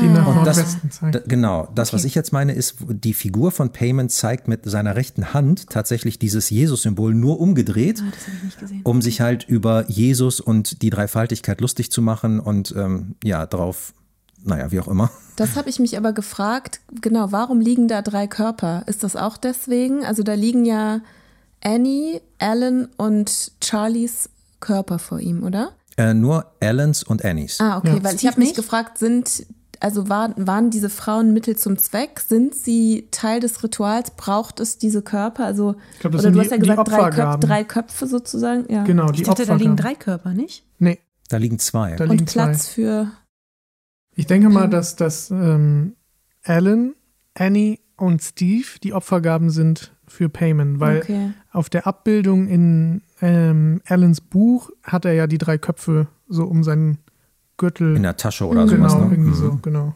Aber es sind ja eigentlich vier Köpfe. Wo ist der Kopf von Steve? Also, warum, wenn er drei Köpfe bräuchte? Ah, Steve, ja, ja. Vielleicht war das einfach nur so ein. Aber die Köpfe sind ja, außer Charlies Kopf ist ja gar kein Kopf da, ne? Stimmt, Sondern nur die Körper. sind die beiden leblosen Körper. Also vielleicht ist es nur der Prozess, der Und die drei Köpfe sind eben die drei Köpfe, die. Ja. Ne, das kommt schon hin. Und also diese beiden, die gucken ja zuerst zur Statue, dann drehen sie sich zu ihm um. Mhm. Dann, also, dann checkt er auch, okay, ich bin irgendwie hier jetzt die Person, worum es geht, oder das Wesen. Und dann kommt Joan und sagt es ihm auch ganz deutlich. Und ähm, vorher sagt, äh, vorher guckt er noch zur Seite und sieht das Bild von ähm, Queen Lee, also von Ellen. Und äh, Joan steht dann auf, ergreift die Krone, setzt sie ihm auf und sagt dann noch so wie zu einem kleinen Kind so, hey, hey, alles ist gut, Charlie, jetzt ist alles gut, du bist Payman, einer der acht Könige der Hölle, wir haben nach Nordwesten geblickt und dich herbeigerufen und so weiter und so fort. Und dann sagt sie auch, wir lehnen die Dreifaltigkeit ab und beten, ergeben nur dich an, großer Payman. Gib uns deine Weisheit aller geheimen Dinge, bring uns Ehre, Wohlstand und gleichgesinnte Mitstreiter. Verpflichte alle Menschen unserem Willen, so wie wir uns selbst deinem verpflichtet haben, jetzt und für immer. Dann kniet sie sich wieder hin, hört man im Hintergrund und sagt dann, ähm, Hail Payman. Und dann hört man zweimal Hail Payman vom Kult und dann noch einmal Hail. Und dann diese Miniaturansicht des Baumhauses und drumherum ist alles schwarz. Vorher das Clownsgesicht von, ähm, von Peter, Peter, was eingeblendet wird. Mhm. Ja, und dann, genau, wird rausgefadet wie eine Krippe, finde find ich ja. Mhm. Und am Ende nämlich ein Lied, läuft ein Lied im Abspann. Das fand ich irgendwie auch interessant, weil ich dachte, okay, das, auch das ist wahrscheinlich nicht willkürlich gewählt, ich habe jetzt nicht den genauen Text gehört, aber es heißt auf jeden Fall Both Sides Now, also auf beiden Seiten jetzt. Und das fand ich irgendwie auch interessant, weil es so, weil sich diese Welten jetzt so verbunden mhm. haben. Wird im Text nicht auch ein Clown erwähnt? Im Liedtext? Am, am Schluss? Das weiß ich nicht. Also interessant ist halt so, so inhaltlich beide Seiten jetzt zu sehen. Jetzt ist es zu spät, jetzt beide Seiten zu sehen. Ihr habt vorher nur die eine Seite gesehen. Das finde ich irgendwie witzig. Und Ari Esther hat ähm, auch dazu irgendwie gesagt, It's uh, like the anthem for disenchantment, and I thought it was a nice understatement after watching a family be totally and utterly obliterated. Mhm. Ja, mhm. das passt. Dem ist nichts mehr hinzuzufügen, quasi. Was würdet ihr denn sagen? Ist das jetzt ein Happy End oder ist es kein Happy End? Kommt drauf an, auf welcher Seite man ist. Ne? Ja. ja, das ist es halt. Also eigentlich denken wir ja die ganze Zeit als, als, aus Betrachtersicht, oh mein Gott, sie reiten immer mehr ins Unheil. Am Ende trifft aber alles ein, was Alan so vorausgesagt hat und was der Kult geplant hat. Und vielleicht müssen wir uns jetzt einfach umstellen und sagen, ja, aber eigentlich, die sind ja nicht nur tot, und, sondern die können jetzt quasi das leben, was die sie, Ellen sich gewünscht hat und alle anderen. Und jetzt kommen sie in dieses Paymentsche Paradies. Mich würde halt mal interessieren, da steht ja immer Riches to the Conjurer, ne? Also dass diese, dass sie die Schätze und dieses Wissen und alles kriegen durch Payment. Wie sieht das aus? Kriegen Sie das überhaupt wirklich? Oder haben Sie sich auch einfach verkalkuliert und haben jetzt einfach diesen Dämonen gerufen und der ist den scheißegal? Ja, genau. Oder hat der Kult jetzt einfach ganz viel an Macht gewonnen, weil es ja irgendwie darum geht, so ein Imperium aus, auf, auf und auszubauen? Genau, ob sie jetzt Einflüsse halt auf die Welt haben. Also ich quasi. finde es kein Happy End, wenn man ähm, also wenn nochmal diese Frage aufkommt, Schicksal, ist das Schicksal sozusagen unausweichlich oder ist es äh, ausweichlich? Weil letzten Endes ja, kann man sagen, die sind irgendwie in dieser Prophezeiung aufgegangen, aber nicht aus freiem Willen. Hm. Und deswegen finde ich es kein Happy End. Hm. Ich habe mich gefragt, ähm, wenn als Payman oder Annie, ähm, als Payman oder Charlie in Annie reinfliegen und sie spricht mit Charlies Stimme, wenn das wirklich so ist, dass das auch ein Teil von Charlie ist, dann, dann ist Charlie ja da irgendwo noch. Und wenn es wirklich so ist, dass Charlie auch noch teilweise in ihrem Körper drin war und sich den quasi mit Payman geteilt hat, ist das bei Peter auch so, habe ich mich gefragt. Und wenn sie dann in dieser spirituellen Ebene sind, Alan, Annie, Charlie, dass die da, dass die das alles noch mitkriegen. Also dass Annie mitkriegt, was passiert, stelle ich mir auch super freaky vor und dass die jetzt einfach, ja, für immer dieses, dieses Elend mitbekommen. Black Mirror-mäßig irgendwie mit dem Bewusstsein in so einer Box gefangen. Wenn sie belohnt werden, dann frage ich mich noch, was ist mit Steve? Warum bleibt der außen vor? Warum darf er nicht dabei sein? Ich denke, weil er nicht zur Blutlinie ja, gehört. Ja, glaube ich mhm. auch. Mhm. Okay, also Ellen wollte nur ihre pure Familie sozusagen dabei haben. Ja. Mhm. Vielleicht spielen wir an dieser Stelle mal zum fast Abschluss eine Frage ein, die uns Maike aus Köln geschickt hat. Hallo zusammen. Ich freue mich sehr, dass ihr heute über Hereditary sprecht. Das ist nämlich einer meiner absoluten Lieblingsfilme. Und äh, das nicht nur, weil er so gut gemacht ist und weil Ari Aster ein absolutes Genie ist, sondern, ähm, wie ich finde, weil der genau das richtige Level an äh, verstörend ist. Ähm, und deswegen möchte ich gern wissen, ähm, welche Szene für euch ähm, nachhaltig am verstörendsten war? Also welche euch nicht mehr so wirklich aus dem Kopf ging, wo ihr vielleicht noch nachts von geträumt habt? Ähm, genau, das ist meine Frage. Ich glaube tatsächlich, wahrscheinlich ist die verstörendste Szene für mich, als äh, Charlie ihren Kopf verliert. Weil ich, weil ich damit einfach nicht gerechnet habe in dem Moment und weil das ist so auch dieses Geräusch und alles, das ist so, das hat mich irgendwie, ja, das hat mich aus der Bahn geworfen, das kann ich gar nicht anders sagen. Und wenn ich an diesen Film denke, dann denke ich auch immer an diese Szene, an dieses panische kein Luft kriegen und dann auf einmal den Kopf verlieren. Ja, ich glaube, da schließe ich mich an, auch wenn ich vorher andere Szenen genannt habe, aber die ist nicht getoppt. Die ist mir auch direkt in den Kopf gekommen, weil das ist eigentlich so die Szene in dem Film. Ja. Aber äh, wie ich ja eben schon gesagt habe, die Szene, wo die Mutter aus der Ecke kommt, wie die aufgebaut ist mit der Grenzekatze, ähm, die finde ich auch sehr gut. Und dann eine, die ich zwar nicht verstörend finde, aber wo ich diesen Frust so nachvollziehen kann, ist als Annie an ihren Modellen arbeitet und dann kommt eine Nachricht von der Galerie und sie fragen so nach, ja, wie sieht's denn aus und so und wo sie so richtig genervt ist und so so viel Druck auf, diese baut da so einen kleinen Stuhl zusammen Ja. und baut da so viel Druck auf und dann kommt diese Nachricht und dann auf einmal knack, dieser Stuhl bricht durch und sie ist einfach so frustriert und fängt an, diese Modelle kaputt zu hauen. Und man sieht ja so oft vorher, wie detailliert die sind, ne? Und wie viel Arbeit da drin steckt. Und dann haut sie alles kaputt. Und ich dachte mir, boah, krass, ey, das, das ist einfach schade gerade. Ja, bei, Und mir für war's, dich? bei mir war es die äh, Szene, wo, ähm, wo Peter sich den Kopf auf den Tisch haut und kurz davor dieses entstellte Gesicht hat. Mhm. Das ist bei mir ziemlich hängen geblieben. Es kann natürlich viel hängen bleiben, ähm, aus verschiedenen Gründen, aber irgendwie da ähm, hatte ich auch echt irgendwie Mitleid. Und naja. Ja, also ich habe noch ein, ein, zwei so interessante Fakten über den Film. Wusstet ihr, dass es die, so einen Unfall wirklich gegeben hat, wie von Charlie? Oh, nee. Also das war im Jahr 2004 in Marietta in Georgia. Da sind zwei Jungs nach einer Party betrunken nach Hause gefahren. Ein Junge bekam nicht genug Luft, hielt seinen Kopf aus dem Fenster, prallte gegen einen Mast, wurde enthauptet und sein besoffener Kumpel, der ist dann einfach mit der kopflosen Leiche nach Hause gefahren und hat sich schlafen gelegt. What? Ja. Krass. Das ist tatsächlich passiert. Kann man einfach googeln. Ähm, Also Unfall 2004 Marietta. Dann findet man das ziemlich schnell auf ganz vielen Seiten, auch von der Polizei. Das ist ein Albtraum. Ja. Ähm, was ich auch noch interessant zumindest oder erwähnenswert fand, war, dass ähm, Alex Wolf angeboten hat, dass er sich wirklich die Nase brechen würde. Ach krass. Das ist mal Commitment, oder? Im, Im Sinne der Kunst. Und da hat Ari Aster shit. dann gesagt, nein, das muss nicht sein. Viele Darsteller sind übrigens in den Credits gar nicht erwähnt. Zum Beispiel Ellen, obwohl Ach. sie eine prägende Rolle hat, aber sie hat ja nie gespielt. Die war nur auf Bildern. Und einmal im Sarg. Tot. Ach, Ellen genau, das. John, stimmt. Doch ja. dafür hätte man sie eigentlich. ja, Und aber hat sie nicht auch einmal irgendwie in der Ecke des Raumes gelächelt? stimmt. Ja. Das ist eigentlich gemein. Das könnte, ja, eigentlich hätte sie in den Credits sein Boah, müssen. Aber auch andere, ähm, dann habe ich bei IMDB geguckt, da stand dann sowas wie Cake Girl und so, aber die waren alle nicht drin. Woman in the Tree, da habe ich zuerst gedacht, wann war denn eine Frau im Baum? Aber das war wahrscheinlich die, die in den Büschen stand, Mhm. mit den beiden Ja. Männern, Ja. die nackten. Und noch jemand stand nicht in den Credits, der aber aufgetaucht ist. Und zwar, Flo hat doch vorhin erwähnt, als Annie den Stuhl zerquetscht hat, weil der Anruf von der Galerie kam. Ja. Das war Ari Aster, der da angerufen hat. Der, der, war, der hat Patrick gespielt, die Stimme, die danach fragt, wie es denn aussieht. Und ähm, kommen wir jetzt gleich mal zum Quiz, aber vorher noch eine Info oder eine Theorie oder eine Frage oder was auch immer, ich weiß es nicht. Am Ende vom Abspann fallen doch die roten Buchstaben runter in den Credits. Und ähm, ich habe irgendwie gedacht, ja, kann man da nicht vielleicht irgendwas draus machen? Bedeutet das nicht irgendwas?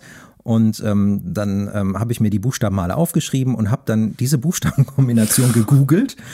Und es gibt ganz viele, die sich das gefragt haben. Und dann gab es bei Reddit auch eine Diskussion. Und ähm, es äh, gibt die Empfehlung, dass es sein könnte, wenn man das als Anagramm umsortiert, take a longer look near O. So, keine Ahnung, was O ist. Ich habe mir den Film dann extra nochmal angeguckt, um zu gucken, was O sein könnte. Na, jetzt hätte ich gesagt, nach dem Alphabet. Near nach O. Near O kommt P. Okay, das wäre zum Beispiel auch mal ein Hinweis. Ja, klar. Stimmt, war sehr schlau. Es könnte aber auch sein, dass das O ein Kreis ist. Vielleicht Ja. guckt mal genauer beim Kreis hin. Ich weiß es nicht. Ich habe rauf und runter geguckt, ich habe nichts gefunden. Ich habe auch noch gedacht, es könnte sein Take a longer look on ear. Das wird auch noch von den Buchstaben her passen. Aber dann habe ich aufgegeben. Das gebe ich euch, den Zuhörerinnen und Zuhörern, jetzt mit. Äh, vielleicht mag uns das jemand schreiben, wenn er es rausgefunden hat oder sie. Und äh, jetzt würde ich mal fragen, habt ihr Lust auf ein Quiz? Yeah! Quiz! Okay. Was ist das Todesdatum von Alan Taper Lee? Das habe ich mir natürlich nicht gemerkt. Ja, das ist ja die Todesanzeige, bei der ich ganz vorne schon versagt habe, ne? Jeden, das, Jahr, das Jahr ist auf jeden Fall 2018. Das habe ich gerade nochmal gelesen, aber der Rest, den Rest Richtig. weiß ich nicht mehr. 3. April 2018. Ich, mach- ich schreibe jetzt mal mit. Niemand beantwortet. Ja, ja. So. da reibt er sich innerlich die Hände, oder? Wie viel Uhr wird sie im Bestattungsunternehmen Kingston aufgebahrt? Äh, Freitag 10 bis 12? Ja, Flo. Oh, okay. Ich habe mir das alles notiert. Spickst du? Mögliche Quizfragen. Ah, geil. ähm, zwischen welcher Art Bäumen hängt das Baumhaus? Birken? Richtig. Ja, die sind Flo, auch. Äh. Aber die sind so hoch. Das ja, sind ganz schön als große, Stämme, ne? sind Ja. doch als Stämme genutzt für das Baumhaus selber. Ah. Ach Also so. als die Pfeiler sind auch Birken. Da hätte ich übrigens noch eine kurze Info. Ähm, bei dem Baumhaus, ne? Also, wenn wir das Baumhaus sehen, ist dort eine Art umgekehrtes Peace-Symbol. Das ist eine Lebensrune. Und ähm, das Haus ist ja äh, das Haus, wo Payment zum Leben erweckt werden soll.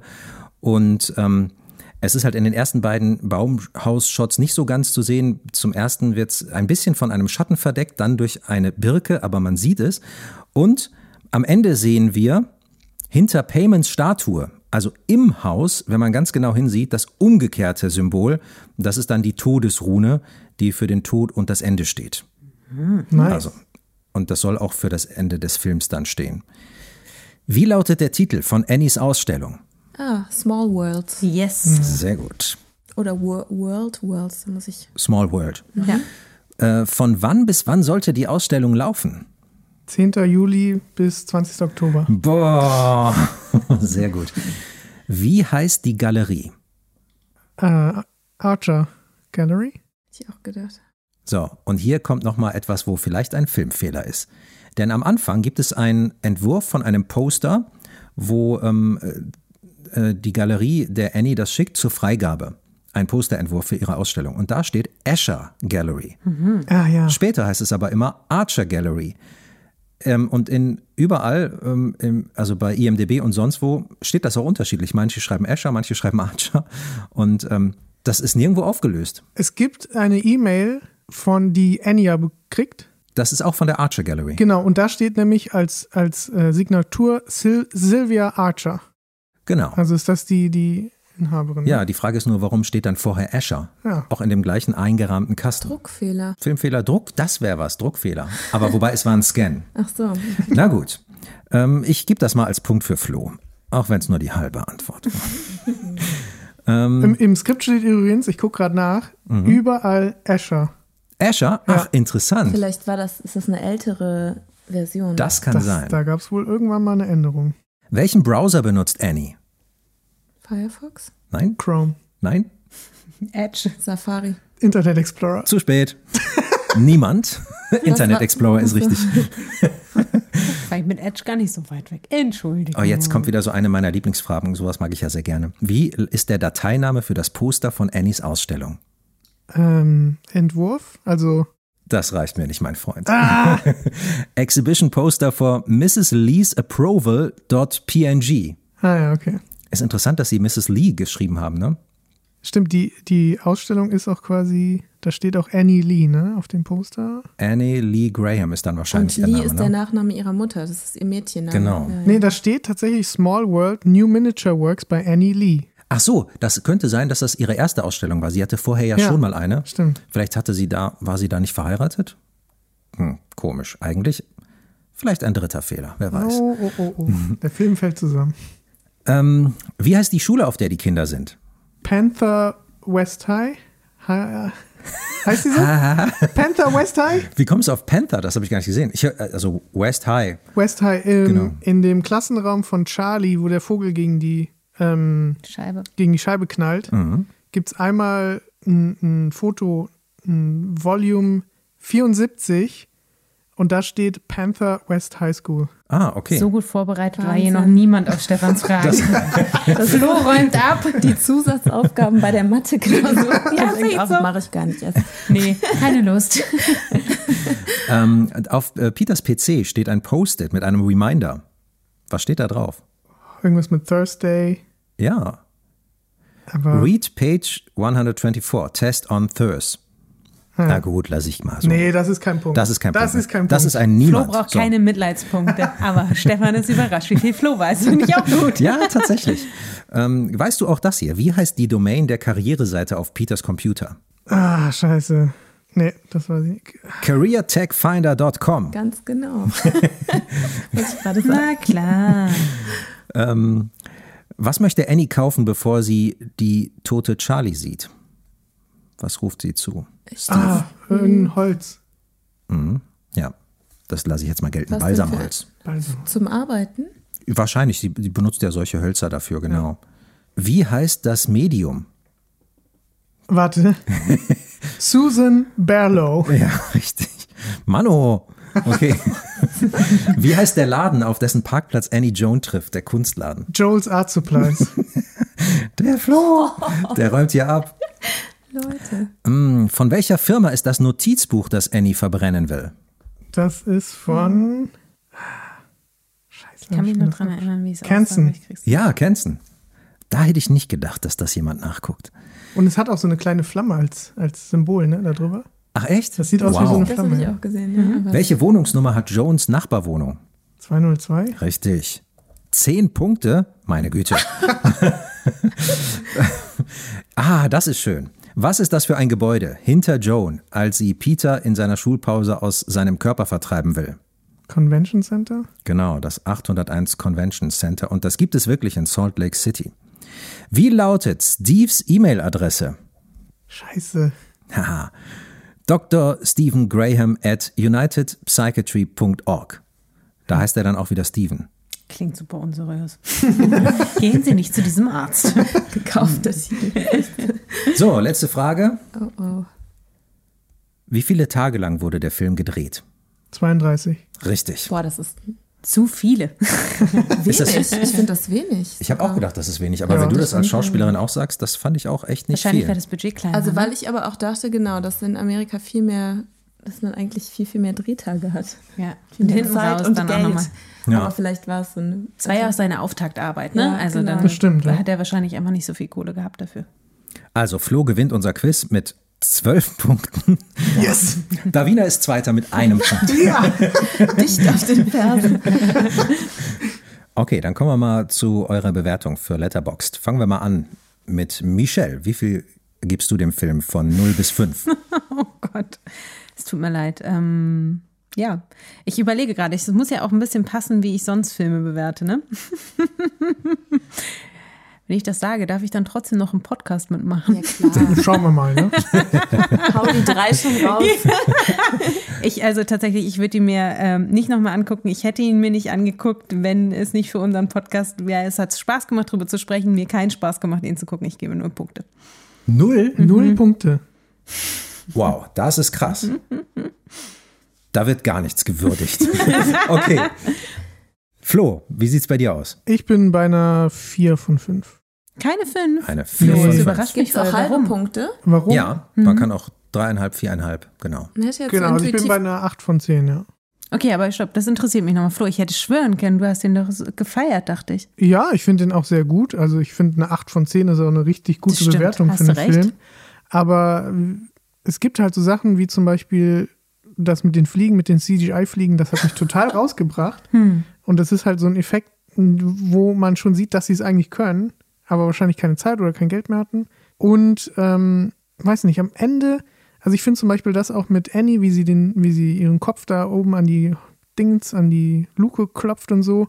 Ja, da finde ich, ich habe halt sehr das Subtile gewürdigt, dass alles am Anfang war. Und am, am Ende wird es dann ein bisschen, ja, schon ein bisschen klischeehaft Ja. so.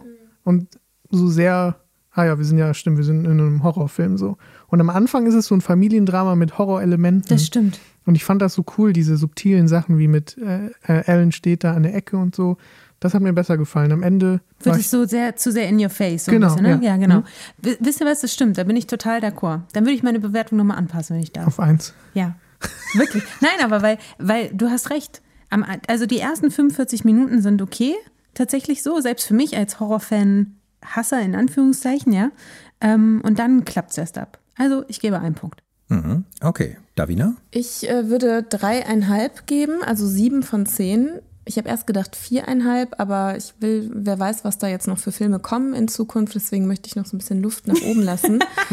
Und ähm, das ist aber nicht fair dem Film gegenüber, wenn, wenn das der Grund ist. Echt? Ja, okay, dann gebe ich Ne, ich will dich da gar nicht ja, bedrängen. dann würde ich. Also, Gib ruhig schlechte Punkte, trau dich. Ja, das, das sind gar keine, weil ich muss tatsächlich drüber nachdenken. Also ich finde, das Subtile hat mir auch total gut gefallen. Ich fand es aber auch gut, dass der Film ein bisschen an Fahrt aufgenommen hat. Auch wenn ich bei euch bin, dass, äh, dass da so, so ein bisschen typischer Horror und plakativer wurde, ähm, hätte ich es mir jetzt schwer vorstellen können, wie man diesen Film so subtil also dann wäre der ja noch mal wahrscheinlich eine Dreiviertelstunde länger geworden und das hätte ich auf jeden Fall, glaube ich, das hätte ich super schwer erträglich gefunden. Mhm.